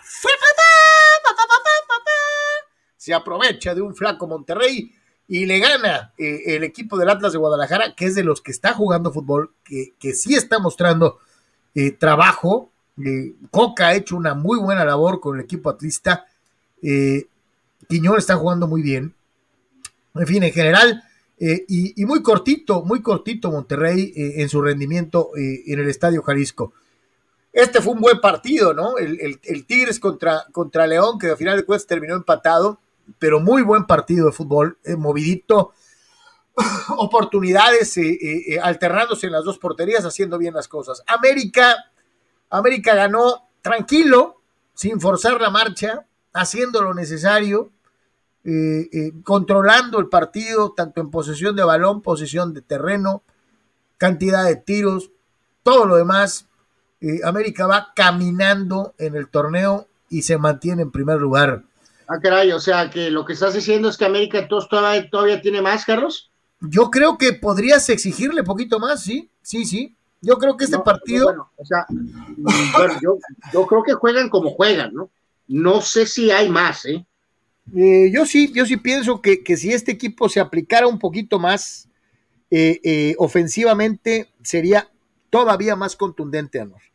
Creo que tiene el fútbol tiene el, control de los partidos, lo hace bien, es muy disciplinado tácticamente, eh, le faltan más goles, eh, con todo y que tiene los mejores números en ese rubro eh, en la liga.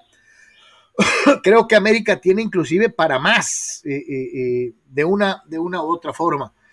El Chivas Pumas, híjole, carajo. Ya lo decía Anuar, él no, ni siquiera lo vio.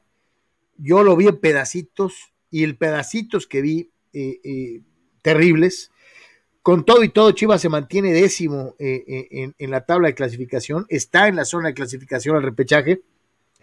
Bucetich dijo, mejoramos. Yo no sé de dónde. Pumas no trae nada. Pumas no trae nada. Nada, nada. Los refuerzos, pues ¿cuáles refuerzos? No? Y finalmente, pues eh, Querétaro eh, eh, le metió 3-0 al Necaxa en un partido feo, en un partido terrible, aburrido. un momento en el que lo estaba viendo en el teléfono y estaba viendo el béisbol, se me olvidó el teléfono, se apagó la pantalla y ya no volví. el béisbol estaba buenísimo y, el otro juego estaba como para morirse, ¿no? Este, la verdad, la verdad. Pero bueno, pues, pues así las cosas en la primera división, ¿no? Eh, más participación de alguno de nuestros amigos, dice, eh, dice el Richie dice muy buenas tardes, señores, simplemente mis Dodgers superiores a sus padres, tremenda serie de mis azules, marcando jerarquías, arriba los Dodgers, ¿sí? Guerra de alegatas, dice los padres, chale, parecen los Pumas de la MX, el día que Tony sea fan de otro equipo y deje a los padres, ese día se van a liberar de la maldición y salación del Tony y ganarán un banderín. Jorge Crespo, es temprano, pero ¿a quién vieron más fuerte en la NFL o quién les gustó más? A, a ver, ahorita, ahorita, en un segundito lo vamos a, vamos a platicar de eso. A mí me sorprendió Santos. Este, yo esperaba otra cosa. Eh, me gustaron los vaqueros. Eh, en fin, Roberto López, amigos, Paco Chacón se casó con la bebecita. ¿Qué opinan? No tengo idea de quién es esa persona, la verdad. O sea, la Robert, verdad. yo tampoco no, no, no le hago a eso, no sé. Dice Alejandro Mata, si Luis Matos hubiera puesto corredor emergente por el Pepón, quizás los Leones ya fueran campeones. Varias personas están diciendo eso, ¿eh? Pues sí, eh, se supone que no tienes que tener contemplación ahí, ¿no, Carlos? Ejecutar lo que el libro dice, ¿no? Y en este caso, si tienes un corredor que evidentemente no es rápido, por muy estrella que sea, tienes que sacarlo, ¿no? A menos que sea Barry Bonds, ¿no? O sea, este, o sea, y el señor eh, Pepón, pues es un jugador importantísimo para ellos y todo, ¿no? Pero en este caso, no, no puedes no sacarlo. Respetó las jerarquías y a lo mejor ahí se le fue el campeonato, ¿no? Eso no es la única razón, porque si, si no lo consideró o algo, pues está realmente haciendo una falta de servicio a su propia novena, ¿no? O sea, entonces creo que, que, tiene que ir más por ese sentido, ¿no? De que no quiso sacarlo por jerarquía, ¿no? O no sé si pensó, Carlos, que en el dado caso que pudieran ganar, que él fuera el que anotara la carrera o algo, ¿no? Sea, el libro dice ahí que lo tenía que sacar, punto. Y ya. Dice Pemar, el Tony se está dejando la barba como manda porque los daños barrieron, trapearon y embarraron a los padrecitos. Dice, pero no, no deja de decir que son mejores. No, hasta eso que Tony, ha estado hasta. Ahorita ya le viste su carita, estaba sopapeado. Este, ni para dónde hacerse. Dani Pérez Vega, en un momento hasta me enojé con Hosmer por romper el perfecto de Scherzer. Dice, hubiera sido histórico, tres mil ponches, inning inmaculado y juego perfecto. Dice, hasta en eso la riega Hosmer. ¿Sí? ¿Sí? Dice Danny Maiden, es mejor que los padrecitos no califiquen a playoffs, no merecen estar en playoffs, no adquirieron a los pitchers necesarios y además no batean. Es un equipo sobrevalorado. Bueno, no, eh, rapidísimo, no es nada, no es de merecer, merecer, ¿no? O sea, es de si están ahí, ¿no? O sea, al final es que ellos están ahí, pues ellos están ahí, ¿no? Eh, afrontaron X adversidad y pues este, eh, y se, se lograron sostener, ¿no? Y bueno, en un juego todo puede pasar, pero ahorita el panorama luce terrible, ¿no? Este, para poder estar en ese sitio, ¿no? Bernardo González dice, Charlie, vemos el ERA de Musgrove antes de enfrentar a Urias, no era descabellado, quiere decir que el bateo está muerto, ¿no? No hay apoyo. No, sí, o sea, Musgrove no lo ha hecho tan mal. el problema es que tenías enfrente a tres caballos y los tres te exhibieron. Bueno, a Buehler medio le zarandearon ahí, o sea, pero a Urias y a, Scherzer no le vieron ni el polvo ni el polvo. Víctor Baños dice, Hosmer va a acompañar de por vida a Scherzer por ser la víctima del ponche 3000 y ser el que le rompió el perfecto el mismo día. Esa va a ser una buena trivia para dentro de unos años. Sí, sí, sin duda. Dice Dani Pérez Vega, Carlos, ahí tiene que entrar el mero jefe eh, eh, Seidler y darle un ultimátum a Preller. Tu compa Tingler la petardeó. O lo corres o te vas junto a él. Sí, sí. Pues sí. si los padres no califican a Anuar Yeme, yo soy el dueño, yo bajo y le digo al señor Preller, tú lo pusiste. A mí, a mí no me tienen que convencer, o sea, yo estoy totalmente de acuerdo con eso, ¿no? O sea, arréglalo. Fausto Andesco dice, para los que querían a Boche en San Diego, salió un reporte de que tío Epstein llegaría a los Mets y su primera contratación sería llevar a Bochi. ¿Qué tal? Pues sí, digo, o sea, nadie está retirado siempre al 100%, ¿no? Nunca podrás descartar, no sé, X, ¿no? Bueno, Estoy pues, aburrido. Y, y conoce, eh, oye, estoy- conoce a tío, que tenga una oferta económica que no puedes decir que no, en fin, o sea, conoce nadie a tío desde los ¿no? padres, Anor. Conoce a tío desde los padres. O sea, pues sí, el factor Nueva York, en fin, no sé, no sé, o sea, se supone que el hombre está retirado, pero. eh, pues, Alejandro reitero, Moreno. ¿no? O sea que si termina con más ganados en la temporada, no es el mejor de la liga. Y increíblemente no, ¿no? Ahora ah, tienen como otras 28 estadísticas que, que- que- que dicen que las ganados no, no importan, ¿no? Pero bueno. Héctor Mendoza dice, Anuar y Julio Urias viene haciéndolo bien de, a lo mejor desde los playoffs pasados. Gracias a él se logró el campeonato. Pues eh, eh, gracias a él y, y a otros, Bueno, ¿no? no gracias a él nada más, ¿no? O sea, Este, gracias a él y a otros, pero de que fue decisivo. importantísimo, por supuesto. Claro. fue- es, es sin duda alguna. Na- na- nada tiene que ver eso con lo de ahorita, ¿no? O sea, sin duda alguna que él emergiera para cerrar los juegos, porque Kelly Jansen explotó como campechana, este, sí, es, es invaluable, ¿no? Es increíble. Lo que Pero la, la estadística que te dije hace rato es importantísimo. Tiene 13 victorias seguidas. O sea, eso se llama la atención. Dice César Sánchez respecto a mis merengues, viendo el juego contra el Celta en la zona baja, me quedé con dudas. Militao no trae. Gutiérrez muy verde. Tengo mis dudas en este inicio de la Champions. Barán y Ramos los extraño, dice César Sánchez. Eh, pues bueno, está, eh, eventualmente Alaba tiene que acabar jugando de central, ¿no? No puede seguir jugando de lateral izquierdo, ¿no? O en el caso eh, este último que no tuvo participación, ¿no? Y lo de Barán, pues sí, sí pesa por la cuestión de su juventud, ¿no? Eh, por el hecho de que, eh, pues sí, pensarías que se iba a quedar más tiempo, ¿no? Este, y de Ramos, pues eh, ni siquiera ha jugado, Carlos. O sea, ya ahorita hay muchas críticas en cuanto a qué, qué está pasando, ¿no? Y, y yo también no es crítica, pero sí estoy este, la verdad, este, pensando que qué onda, ¿no? O sea, no sé, no sé si reventó, si se verá, se va a poder recuperar, ¿no? O sea, este, hay muchas alarmas en el tema de Ramos, ¿no? Hay mucha preocupación. A la gente de Cholos Femenil, digo, ya les tenía que tocar, han tenido un temporadón, lo están haciendo muy bien, completamente en contraste con lo que han hecho los varones, eh, pero pues también les toca de vez en cuando jugar contra aquellos que eh, tienen rato siendo bravos, como es el caso de los equipos de Monterrey, y pues les tocó la de perder a las muchachas, ¿no? Sí, ni, para dónde moverle aquí, ¿no? En este caso, Rayadas, pues es una de los equipos más, más fuertes eh, de las últimas campañas. Bueno, no tiene mucho tiempo, pero en estos torneos de la Liga MX ha sido los equipos más fuertes. Es el segundo lugar, otra vez, con 25 puntos, solo dos atrás de Tigres. Entonces, pues le tocó, le tocó duro, ¿no?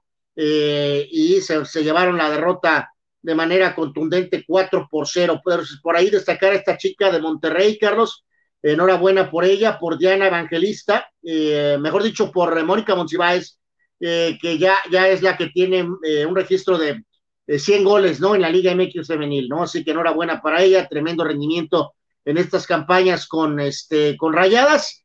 Y reitero, pues eh, en las damas está muy claro el panorama en cuanto a eh, estos equipos que son los más fuertes, Tigres, Rayadas, Chivas y América.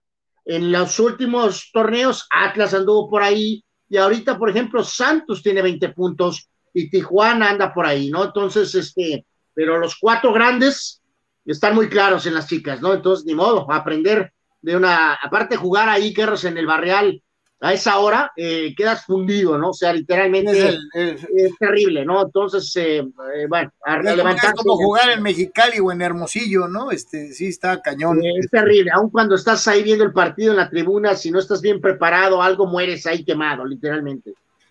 Y señores, señores, el comandante regresó a Trafford, regresó a jugar con la palayera del United y regresó gigante. Y si Messi había metido tres, el hat-trick con su selección, Cristiano dijo, ok, tú metiste tres, pues yo voy a meter dos en mi regreso a la Premier League.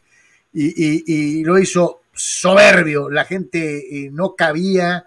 Eh, fue una verdadera fiesta eh, la reaparición de Cristiano en el equipo, en el equipo que lo hizo grande, ¿no? Sí, la verdad fue más de lo que se pudo pensar, Carlos. Espectacular lo, lo, de lo que fue todo el detalle será interesante ver qué onda cuando regrese Rashford, de cómo se da ahí un poquito la, o cuando juegue Rashford la, adaptación. Eh, pero bueno, pues eh, eh, ahora se vuelve a hacer otra vez mucho énfasis en esto de que es un hombre de área, que es un rematador, pues claro que lo es, ¿no? O sea, no, no es el mismo jugador que inició en el Manchester United al más alto nivel o que fue desarrollando. Claramente la edad pasa factura, claramente. Ese es Lingard, ¿no? Que metió gol y estos últimos días se puso eso, ¿no? Que, eh, de, estar recibiendo teams de Cristiano, ahora estar jugando con él, ¿no? Entonces, eh, es lo que es, un extraordinario jugador, ahora más enfocado más que nunca a la cuestión de, de, anotar, Carlos, de ser un rematador, eh, pero ¿quién lo puede culpar por eso, no? Ya se ha hecho énfasis de esta misma edad, legendarias personalidades del fútbol, o estaban retirados o ya en otro, este, o en una etapa final de su carrera, ¿no? Entonces, este, eh, y, brincos diéramos de tener un, fulano de 36 años que ya nomás fuera un rematador y que estuviera metiendo de a dos, tres goles por juego, ¿no? Es un ataque estúpido, ¿no? Simplemente el, que se hace eh, por no ser fan de él, ¿no? Eh, básicamente, ¿no? Pero vamos, vienen retos importantes, la Liga de Premier es brutal, Carlos, la competencia está cañón, será un reto este, semana a semana, primero ahora Champions a partir de mañana. Vamos a hablar de eso un poquito más en la tarde. Este, pero en cuanto a debut, este fue espectacular y grande como es eh, Cristiano Ronaldo. Sí, sí, la verdad que un espectáculo aparte, cómo lo quiere la gente, ¿no? Es una cosa de llamar la atención. Digo, y eh, rápido, digo, el lloriqueo madridista, Carlos, eh, es que mm, ratifica con la producción que tuvo en Juventus, aunque no hayan ganado la Champions, y en el caso específico eh, que nunca debió salir, ¿no, O sea, ahí sí era el único jugador en el cual Florentino tenía que haber hecho una excepción. Eh, pero bueno, egos muy grandes, habían tenido un par de encontronazos fuertes a lo largo de su estancia en Madrid y cuando llegó el momento aplicó la métrica. Este, y, y es cierto, o sea, a lo mejor eso de alguna manera ayuda a la economía actual buena del Madrid, ¿no? De no tener el salario, el segundo salario más alto del fútbol este, que es lo que Cristiano quería realmente atrás de Messi por X o Z, ¿no?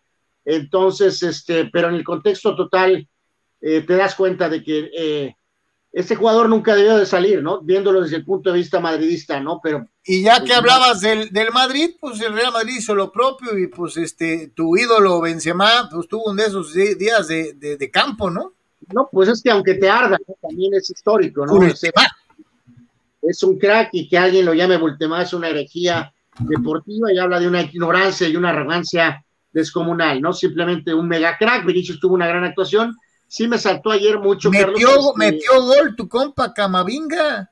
Eh, bueno, Modric no le quiso pasar el balón, remató Carlos y de rebote le cayó a Camavinga y la empujó, ¿no? Pero fue muy claro que Camavinga estaba en buena posición para recibir y Modric hizo, dijo, bote a volar, yo voy a meter el gol, ¿no? Eh, pero en el rechace el arquero este, Camavinga la, empujó, ¿no? Eh, obviamente el regreso al Santiago Bernabéu, seguirán los trabajos en todo lo que es el exterior y, eventualmente pues eh, falta mucho todavía para completar todo lo que el estadio va a brindar, la cúpula exterior, ven. te, digo algo, Anuar, con este equipo el Madrid tiene para pelear hasta cuartos en la Champions, como está ahorita, sí, por cierto, ya otra vez ya se lesionó Bale, Carlos, salió tocado Hazard ayer, este, la defensa tiene dudas, por supuesto, el primer gol fue ridículo, eh, recordábamos esa, recordé esas épocas recientes cuando estábamos eh, en las transmisiones de Cholos, ¿no? De esa eh, locura de salir jugando a fuerzas, ¿no?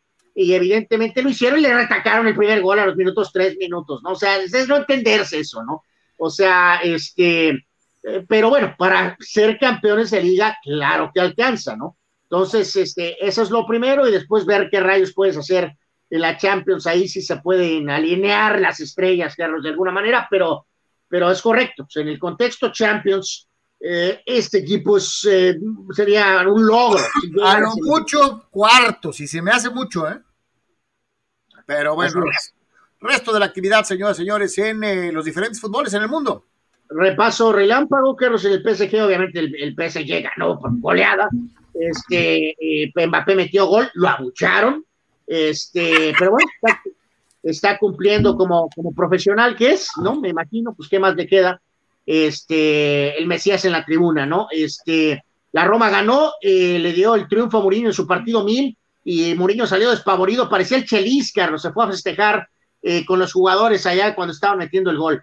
Slatan eh, bien con el Milán, reapareció y también metió gol y por ahí armó la, la camorra y el Nápoles le ganó a la Juventus, que es un desastre la Juventus, por eso Cristiano dijo, ay, nos vemos, ¿no? El Bayern le puso una tunda al Leipzig, le robaron, el, Bayern le robó al técnico, a un par de jugadores y luego los golearon ahora, ¿no? O sea, normal que el Bayern se coma a, sus equipos inferiores de, la Bundesliga, ¿no? Entonces, por ahí un panorama eh, general, Carlos, una buena jornada en Holanda para el eh, Machín y el Ajax ganaron, eh, también para Gutiérrez, que algo tuvo que ver ahí o participó en el tema del PCB. Eindhoven, entonces, un contexto rápido de lo que fue el ámbito internacional en el fútbol. Vámonos, mi querido Tony, con eh, lo que pasó con eh, el San Diego Loyal. Hablemos del Loyal, muchachos, el Loyal de San Diego, que tuvo un partido de visitante este fin de semana, el sábado por la noche en contra del Oakland eh, Roots. Un duelo cerrado, de esos partidos apretadones, de esos partidos que se traban mucho en media cancha, que son jugadas de gol aisladas, ¿no? Llegadas de verdad aisladas, muy, muy aisladas. De hecho, usted lo puede ver ahorita en el resumen, en video. No hay, ¿no? No hay, no hay jugadas en áreas rivales porque pues sí estuvo como muy pesado, estuvo como muy, muy, muy, muy táctico. Eh, me sorprendió un poquito porque sí esperaba ver a Loyal tal vez un poquito más ofensivo, más allá de que estuviera de visitante. Inclusive algunos aficionados de Loyal hicieron el viaje a Oakland, me llamó también eso la atención. Pues digo, ya sabemos que la pandemia ya en Estados Unidos pues, está controlado, ¿no? Supuestamente.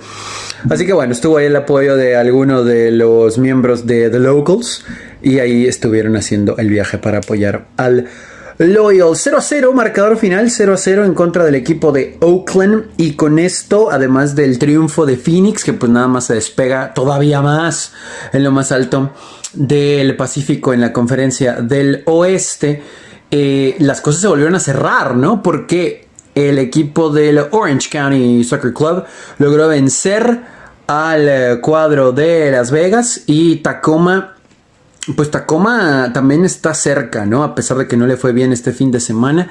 Se mantienen los standings de la siguiente forma. El equipo de Phoenix Rising en primer lugar con 47 unidades. Lo hemos dicho aquí hasta el cansancio. Yo lo mencionamos mm, ahora sí que mero protocolo, que es el líder de la división. Pero, pues bueno. Eh, Está, muy lejos, ¿no? Cualquier equipo del equipo de Phoenix, 47 unidades. En segundo, el Loyal llegó a 34 puntos, un triunfo más que el tercer lugar, en teoría, que es el equipo de Orange County, que también tiene 34 puntos, y Tacoma Defiance tiene 30 en el cuarto sitio. El asunto es que el Tacoma Defiance tiene tres partidos menos que Loyal y que Orange County, ¿no? Entonces, ahí vamos a a ver si esto se medio pudiera emparejar de ahora en adelante. Próximo partido de Loyal, siguiente fin de semana, el domingo en casa. Eh, estarán jugando en el Trader Stadium, si tiene la oportunidad de ir. Sabemos que ahora con la NFL hay que ser realistas con lo apretado que está Grandes Ligas, etcétera, etcétera, etcétera. Pues está un poquito complicado tal vez salir en ese horario. Pero bueno, dominguito, si usted puede, vaya al Trader Stadium, vaya a la Universidad de San Diego a apoyar a Loyal, que pues, cada vez está jugando mejor, se está encontrando, más allá del empate de este fin de semana. Segundo lugar empatado con el Orange County Soccer Club, 34 unidades, buscando amarrar ese segundo sitio que les daría un juego en casa en el inicio de la postemporada. Estructurista, ingeniero civil o herrero profesional, En sus tres locaciones en el Pipila, Playas de Tijuana y Rosarito te ofrece toda la gama de materiales que tú necesitas. Malla ciclónica y todos sus accesorios. Vigas y varilla. Tubería para construcción en todas sus medidas. Desde 1993, Prover, el proveedor del herrero. Somos más fuertes.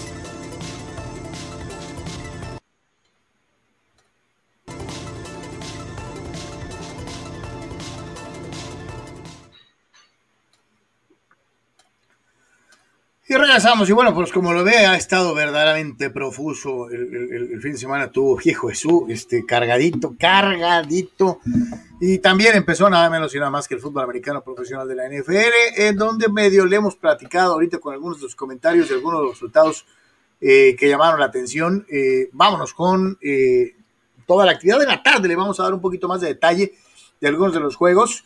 Eh, destacable, desde luego, la victoria 20 a 16 del equipo de los Chargers, con un Justin Herbert haciendo bien las cosas y con una defensiva que logró controlar a Washington y eh, que aplacó las posibilidades de una derrota eh, jugando como visitante. Empiezan en el camino y empiezan bien los Chargers para aquellos que tienen esperanzas. Me llamó muchísimo la atención la mega madrina como interrogatorio de la perjudicial que le pegó Santos a Green Bay a. Jameis Winston encueró a la defensiva de, de los Packers.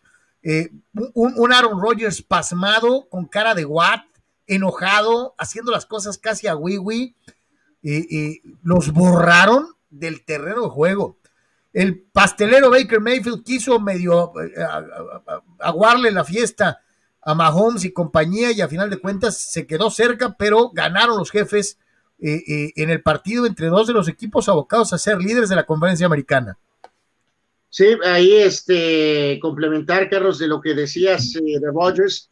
Eh, creo que el, el coach dijo que era una vergüenza lo que habían hecho ayer y se, en la conferencia de Rodgers, eh, evidentemente dijo que mm, yo entender que no estaba de acuerdo eh, con que hubiera utilizado esa palabra, ¿no? Entonces, que queda claro que sus- esos, los que pensaron que, todo estaba tranquilo en Green Bay, pues queda claro que no, eh, ¿verdad? En el caso de Winston, pues eh, vamos, eh, todos sabemos que ha tenido talento, Carlos, que tiene talento, previo a que lo corrieran para poder eh, darle paso a, pues, al mejor coreback de todos los tiempos. Ah, recordemos que había tirado arriba de 30 touchdowns. El problema es que pues había tirado arriba de 30 intercepciones, ¿no? Entonces, o sea, no, no, no, no es auténticamente un petardo, ¿no? O sea, si a lo mejor con un gran coach de corebacks como Peyton, a lo mejor puede empezar a ir mejorando. Eh, lo de ayer, pues fue una gran actuación ante un patético equipo de Green Bay, ¿no? Eh, también darle crédito por ahí a, a, a, Miami, Carlos, que le ganaron a los Patriotas, ¿no? Como sea. Este eh, es parte de esta rivalidad. Obviamente, Patriotas tratando de recuperarse. Miami de dar un saltito de calidad. Entonces están medio parejos. Sacó el resultado Miami. Los Broncos de Tony Carlos eh, le ganaron a unos patéticos gigantes. No es nada que podamos desta destacar para que Broncos eh, creer o no. Eh, me saltó mucho lo de la miseria de Atlanta. ¿eh? ya para que Jalen Hurts y Filadelfia te haga pomada, es que a lo mejor el equipo sí de veras no, No trae nada. Ahí, verdad, las sí manos. Sí me sorprendió Y- y- mucho. Y, y el Toilet Bowl, ¿no? Jets, este, Carolina. Que lo Pues gana. la venganza para, para Sam Darnold, ¿no? Como sea, se las ingenió para ganar a su ex equipo, ¿no? Este, obviamente Oye, también hay que calladito, calladito, pero este, ahí está el equipo de Russell Westbrook, digo, de Russell Westbrook de, eh, eh, de Seattle, eh, eh, ganando, ganando su partidito también en calidad de visitante contra Indianápolis, que supone que iba a ser un rival de más polendas, y logra una victoria importante, ¿no? Sí, este, reiteremos a ver si, si nos podemos enfocar más que nada a fútbol americano en la tarde y conocer los puntos de vista de Tony. Oye, ¿qué le pasó a Tennessee? eh, destacar por ahí a los Texans también le ganaron a, a los Jaguars, eh, no porque no se esperara eso, sino porque eh, pues el famoso eh, el primer jugador del draft, Lawrence, básicamente no había perdido casi nunca en su vida, ¿no? Desde que jugaba de niño, eh, pero pues esta es la NFL, compadre, ¿no? Este, bien lo de los Chargers, sacaron el resultado, aprovecharon ahí los fumbles de Gibson. Este, Minnesota petardea a Carlos ante Bengalíes. Oye, la, la, la, eh, Tennessee. Tennessee. Tennessee es acabado por Kyler Murray totalmente. Este, y obviamente, pues sí, dar ahí este crédito a tus Steelers, Carlos, ¿no? La verdad es que eh, parecía que no lucía bien esto, y sin embargo le dieron la vuelta al partido, y sí tienes razón ahí, un equipo de Bills que a lo mejor salió muy confiado, muy arrogantemente eh, plantado, y pues eh, en la NFL no se puede, y más entre un equipo que con Ben Roethlisberger, ¿no? Entonces, este, pues lección, memorándum, lección gigantesca para Bills. Esto no significa tampoco que Pittsburgh es favorito para el Super Bowl, este, pero bueno, vamos viendo a ver cómo desarrollan ya en otros juegos, sobre todo contra la división, Carlos, ¿no? Contra Cleveland, cuando vengan los famosos clásicos contra Baltimore. Este, pero bueno, fue un excelente triunfo de Pittsburgh ayer ante Buffalo, ¿no? ¿Cómo le fue a los Chargers, mi querido Tony?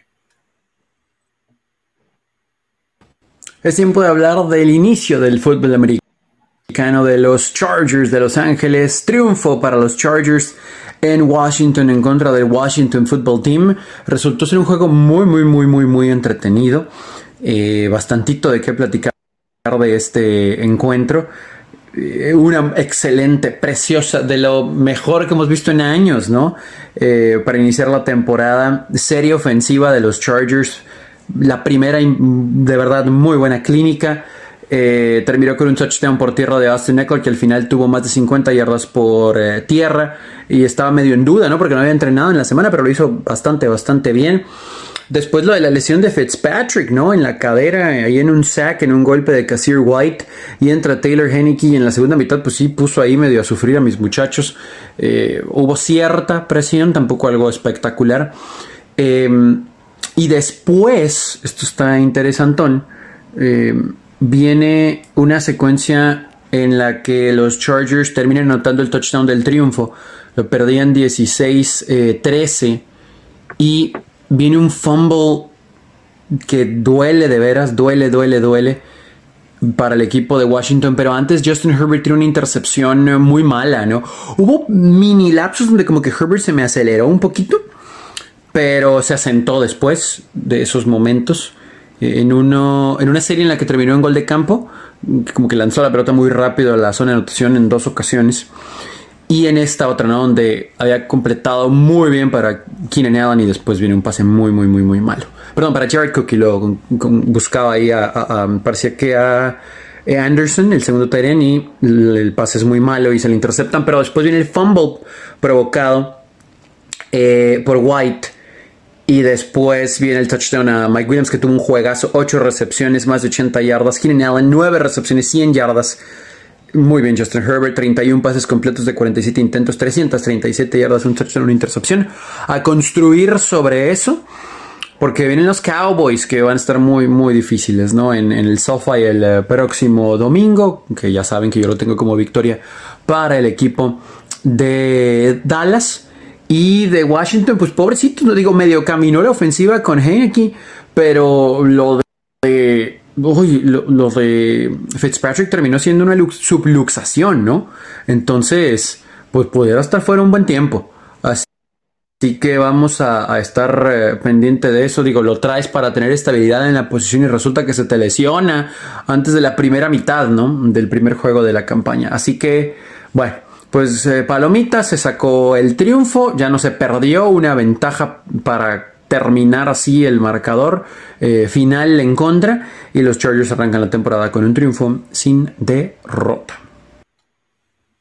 Aunque Tony no creía en ellos. Eh, bueno, siempre, siempre con el paraguas, ¿no? Este, vamos a tratar. Ya está anticipando, o sea, acaba de, decir, a ver, corrígeme estoy equivocado. Acaba de decir que van a perder con los vaqueros, ¿no? Sí, sí, sí, sí, sí, total. Digo que en un shootout en casa, la verdad, yo tomo mis chances con Herbert contra Dakota, ¿eh? Verdaderamente. Igual, pero, yo también. Pues, este, bueno, lo, lo, lo veremos eh, a ver cómo desarrolla. ¿no? Acaba de decir Tony Álvarez que en casa van a perder con los vaqueros. En la tarde le caeré encima.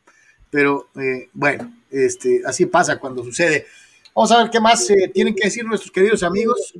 No sé si teníamos por ahí rapidísimo, Carlos, antes de ir a lo de los algo de lo de porque era muy fácil, era muy rápido.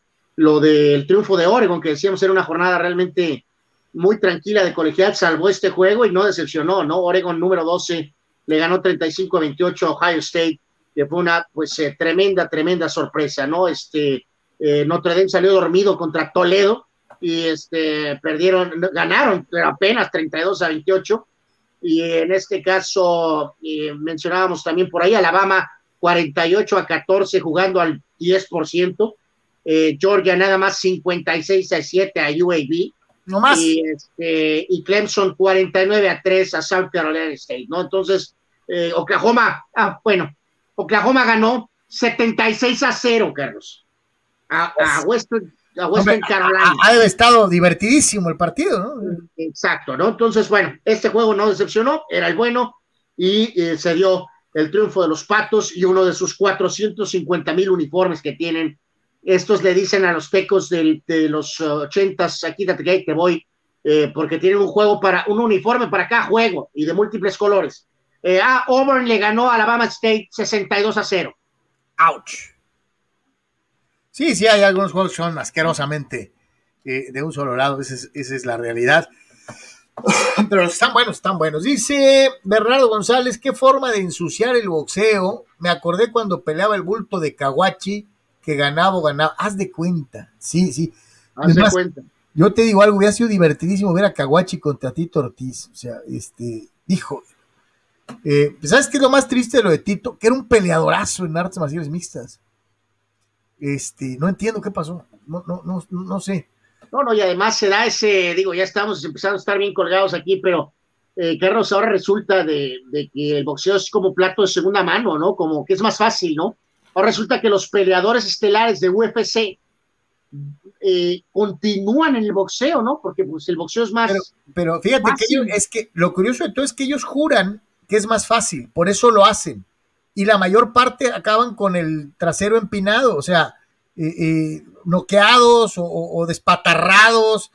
Eh, la gran mayoría de los artemarcialistas que han intentado boxear han acabado desparramados. O sea. O sea, es como que se tendría que unir, ¿no? O sea, box y, UFC, artes marciales mixtas, como quieran llamarlo, en el sentido de, o sea, no puedes brincotear de un lado a otro, ¿no? O sea, si se acabó, se acabó, pues, ¿no? No, y los, y te digo, los boxeadores, un boxeador, boxeador, pues te, te pone una madrina, o sea, no, muy peleador de artes marciales que seas, si no tienes buenas, buen buenas manos, no sabes caminar al ring, te van a poner una madrina, pero de perro, o sea, esa es la realidad. Dani Pérez Vega dice de la que salvó el COVID de la olla, aunque Holyfield esté acabado, Belfort se vio muy fuerte físicamente, se hubiera destrozado al Golden Boy. Yep. Sí. Sí, sí, sí, sí, no, hombre, imagínate. Pues eh, no sé, ahí abre la teoría de la conspiración, ¿no, Carlos? De si a lo mejor a Oscar se le abrió el COVID, se le abrió el COVID, se le abrió, se le abrió el, eh, pues ya saben qué, ¿no? Entonces, este, digo, supongo que digo, ok, dice que le dio COVID, pues ok, pero no deja de ser partícipe en teorías de la conspiración, ¿no? Dice Chucho Pemar, es ridículo que Juárez le gane al azul. Pues no es ridículo. No, no, no es ridículo. No es ridículo, ganaron. Ridículo. Jorge Crespo Tony dijo que ganaría Chargers y luego perderían contra los vaqueros. Sí, sí, creo que sí dijo que gana, iban a ganar, y Carlos contra Washington. Luego Abraham Mesa, Tony dijo que Chargers vencería a los Washington Football Team y perderían con los vaqueros, dice Abraham Mesa. dice, creo que mis Yankees ya se subieron en el tobogán y caen como la dama pasada de peso. Creo que Cashman y Boone estarán desempleados en el 2022, dice Abraham. Eh, pues sí, a otro nivel, pero aquí también tendría que haber consecuencias gigantescas, ¿no? Eh, si las cosas no, no se dan, de acuerdo con Abraham, no puede ser que nada más que salves el pellejo por, porque tuvieron ahí una buena racha, ¿no? O sea, no, no, no, no. Fidel Ortiz dice, Tingler es un manager pecho frío, mediocre y estancado, que si en caso de que lo despidieran de los padres, debería contemplar el retiro. Es un fiasco en su trabajo. ¿Ok? Bueno, no sé si es tan dramático, pero te aseguro que a lo mejor sí acabaría con una nueva oportunidad de manejar y, a lo mejor las leyes de probabilidades dice que lo haría bien. El tocayo dice, Shanahan, tal y como su padre, manejando un excelente ataque terrestre a pesar de perder a un corredor. No sé de dónde sacan que es coach defensivo. Ya estaban llorando por los puntos permitidos. Ah, no, es un buen coach. Aunque no le caiga bien a Fidel. A Danny Maiden dice, Arnold, ¿cómo valoras a Checo Pérez? ¿No crees que le ha quedado muy grande estar en Red Bull? No tan dramático, pero evidentemente sí ha mostrado que es eh, lo de siempre, ¿no? Es el nivel de expectativas y presiones uno cuando estás eh, pues en un equipo de media tabla a cuando estás con un equipo que en este caso ahora, esta temporada en particular, tiene el mejor auto, ¿no? Este, vamos, quedan varias carreras. Esto no quiero evaluarlo, Carlos, hasta, hasta el final. Hasta ahorita ha sido con altas y bajas eh, muy marcadas, eh, pero claro, no es lo mismo Red y este Force India, Sauber, eh, que estar en Red Bull, ¿no? Y cuando estás en una guerra asquerosa, sucia en contra de, de, de, Mercedes, ¿no? O sea, entonces, este, la presión es absoluta, ¿no? Dice Abdi Judy, arriba los toros, vamos por la voltereta, ok. Ramón Angulo, mis Dodgers volvieron a barrer a los padrecitos. Max Scherzer se ve que no quería ser padre. Saludos.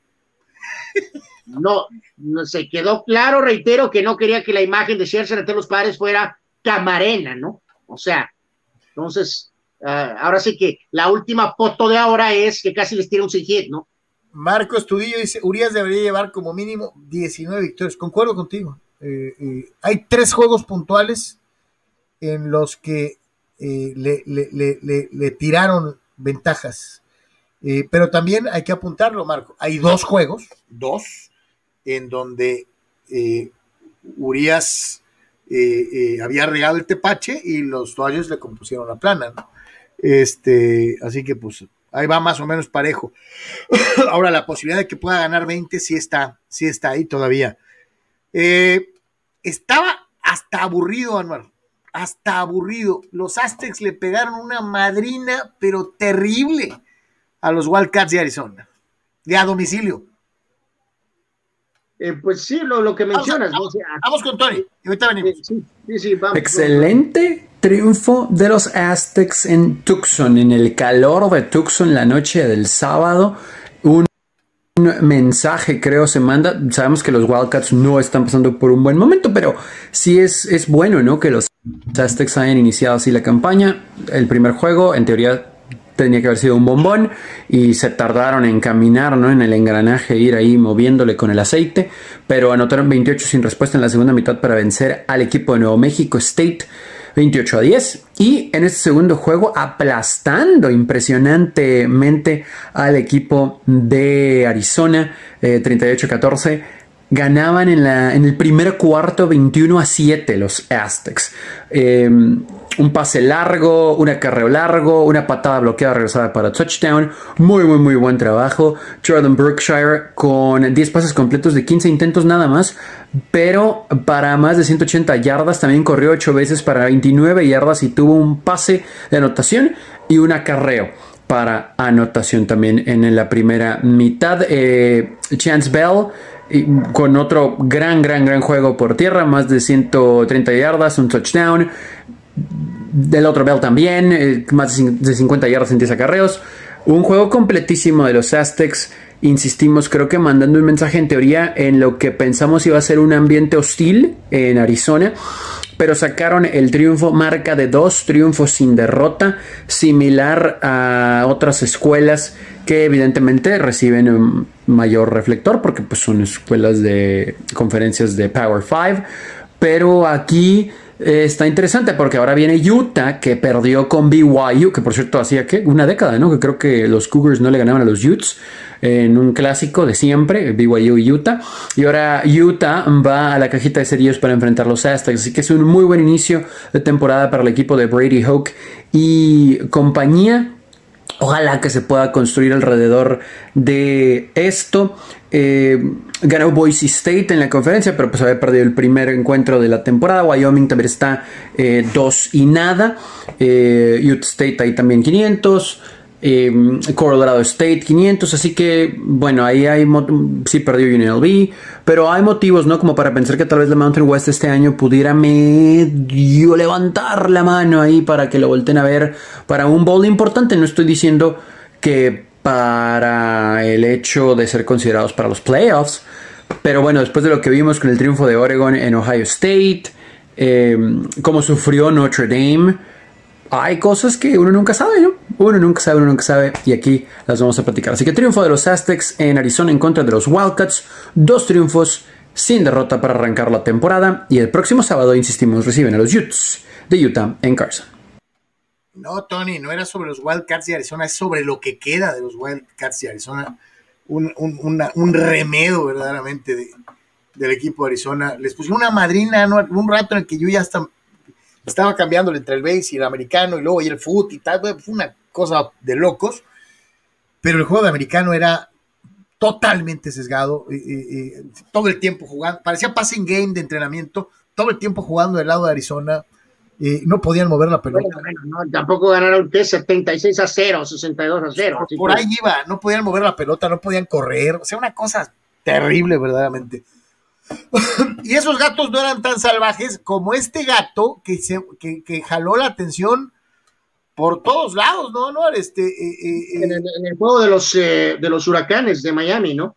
Este, la verdad es que yo creo que somos más de perros, este, pero en este caso, este, este gatito, verdaderamente sí que le luchó gallardamente, se metió en un severo problema, y menos mal que ahí medio detuvieron su, su caída, ¿no? Con la bandera, la utilizaron este, pero pues sí, ver, ver al, al, al, al pequeñín gatito, El menino, el eh, menino. Este, batallar ahí, Carlos, porque se dio cuenta que estaba en pequeños problemas. Este, pues sí, sí llamó mucho la atención. Creo que lo que entiendo es que todo está bien y, la libró, o sea, haciendo alusión clara. Ah, no, estaba muy alto, el menino no sabía dónde estaba. Eh, pues sí, creo que no sabía dónde estaba. Este, pero digo, de veras que sí usó una de las famosas siete vidas, ¿no? Eh, verdaderamente, ¿no? Este, por cierto, en el juego, eh, los huracanes miserables eh, ya, ya habían batallado la primera jornada, de donde les habían puesto una tunda, apenas le ganaron a Appalachian State 25 a 23, por lo tanto, la pues nota más relevante fue pues fue el gatito, ¿no? sin duda alguna, ¿no? El este, menino que se salvó de caer del piso superior. Eh, santo Dios. bueno, fíjate, acaba Manuel Cepeda para variar y como siempre nos acaba de mandar esta, y eso de llamar la atención, eh, antes de ya despedirnos. Eh, el, equipo de capitanes de la capital de la República pues está manejando esta situación de, de, de participarla en la NBA G League esta liga que es de desarrollo para jugadores eh, la mayor parte de las veces entre su primero y su tercer año eh, y ante la incapacidad obviamente de por cuestiones pandémicas tener juegos de ida y vuelta, pues van a tener juegos de la G League eh, dentro de lo que es precisamente un escenario alterno en los Estados Unidos. Capitanes de la Ciudad de México, equipo que viene coqueteando desde hace un buen rato para tener participación en la Liga de Desarrollo de la NBA finalmente salen con la suya. Y, bueno, pues eh, eh, es, un, es, un, es un pasito, Anuar. Eh, falta muchísimo tiempo, muchísimos años, supongo, para que alguna vez podamos tener de verdad NBA en algún lugar de México, en el que sea.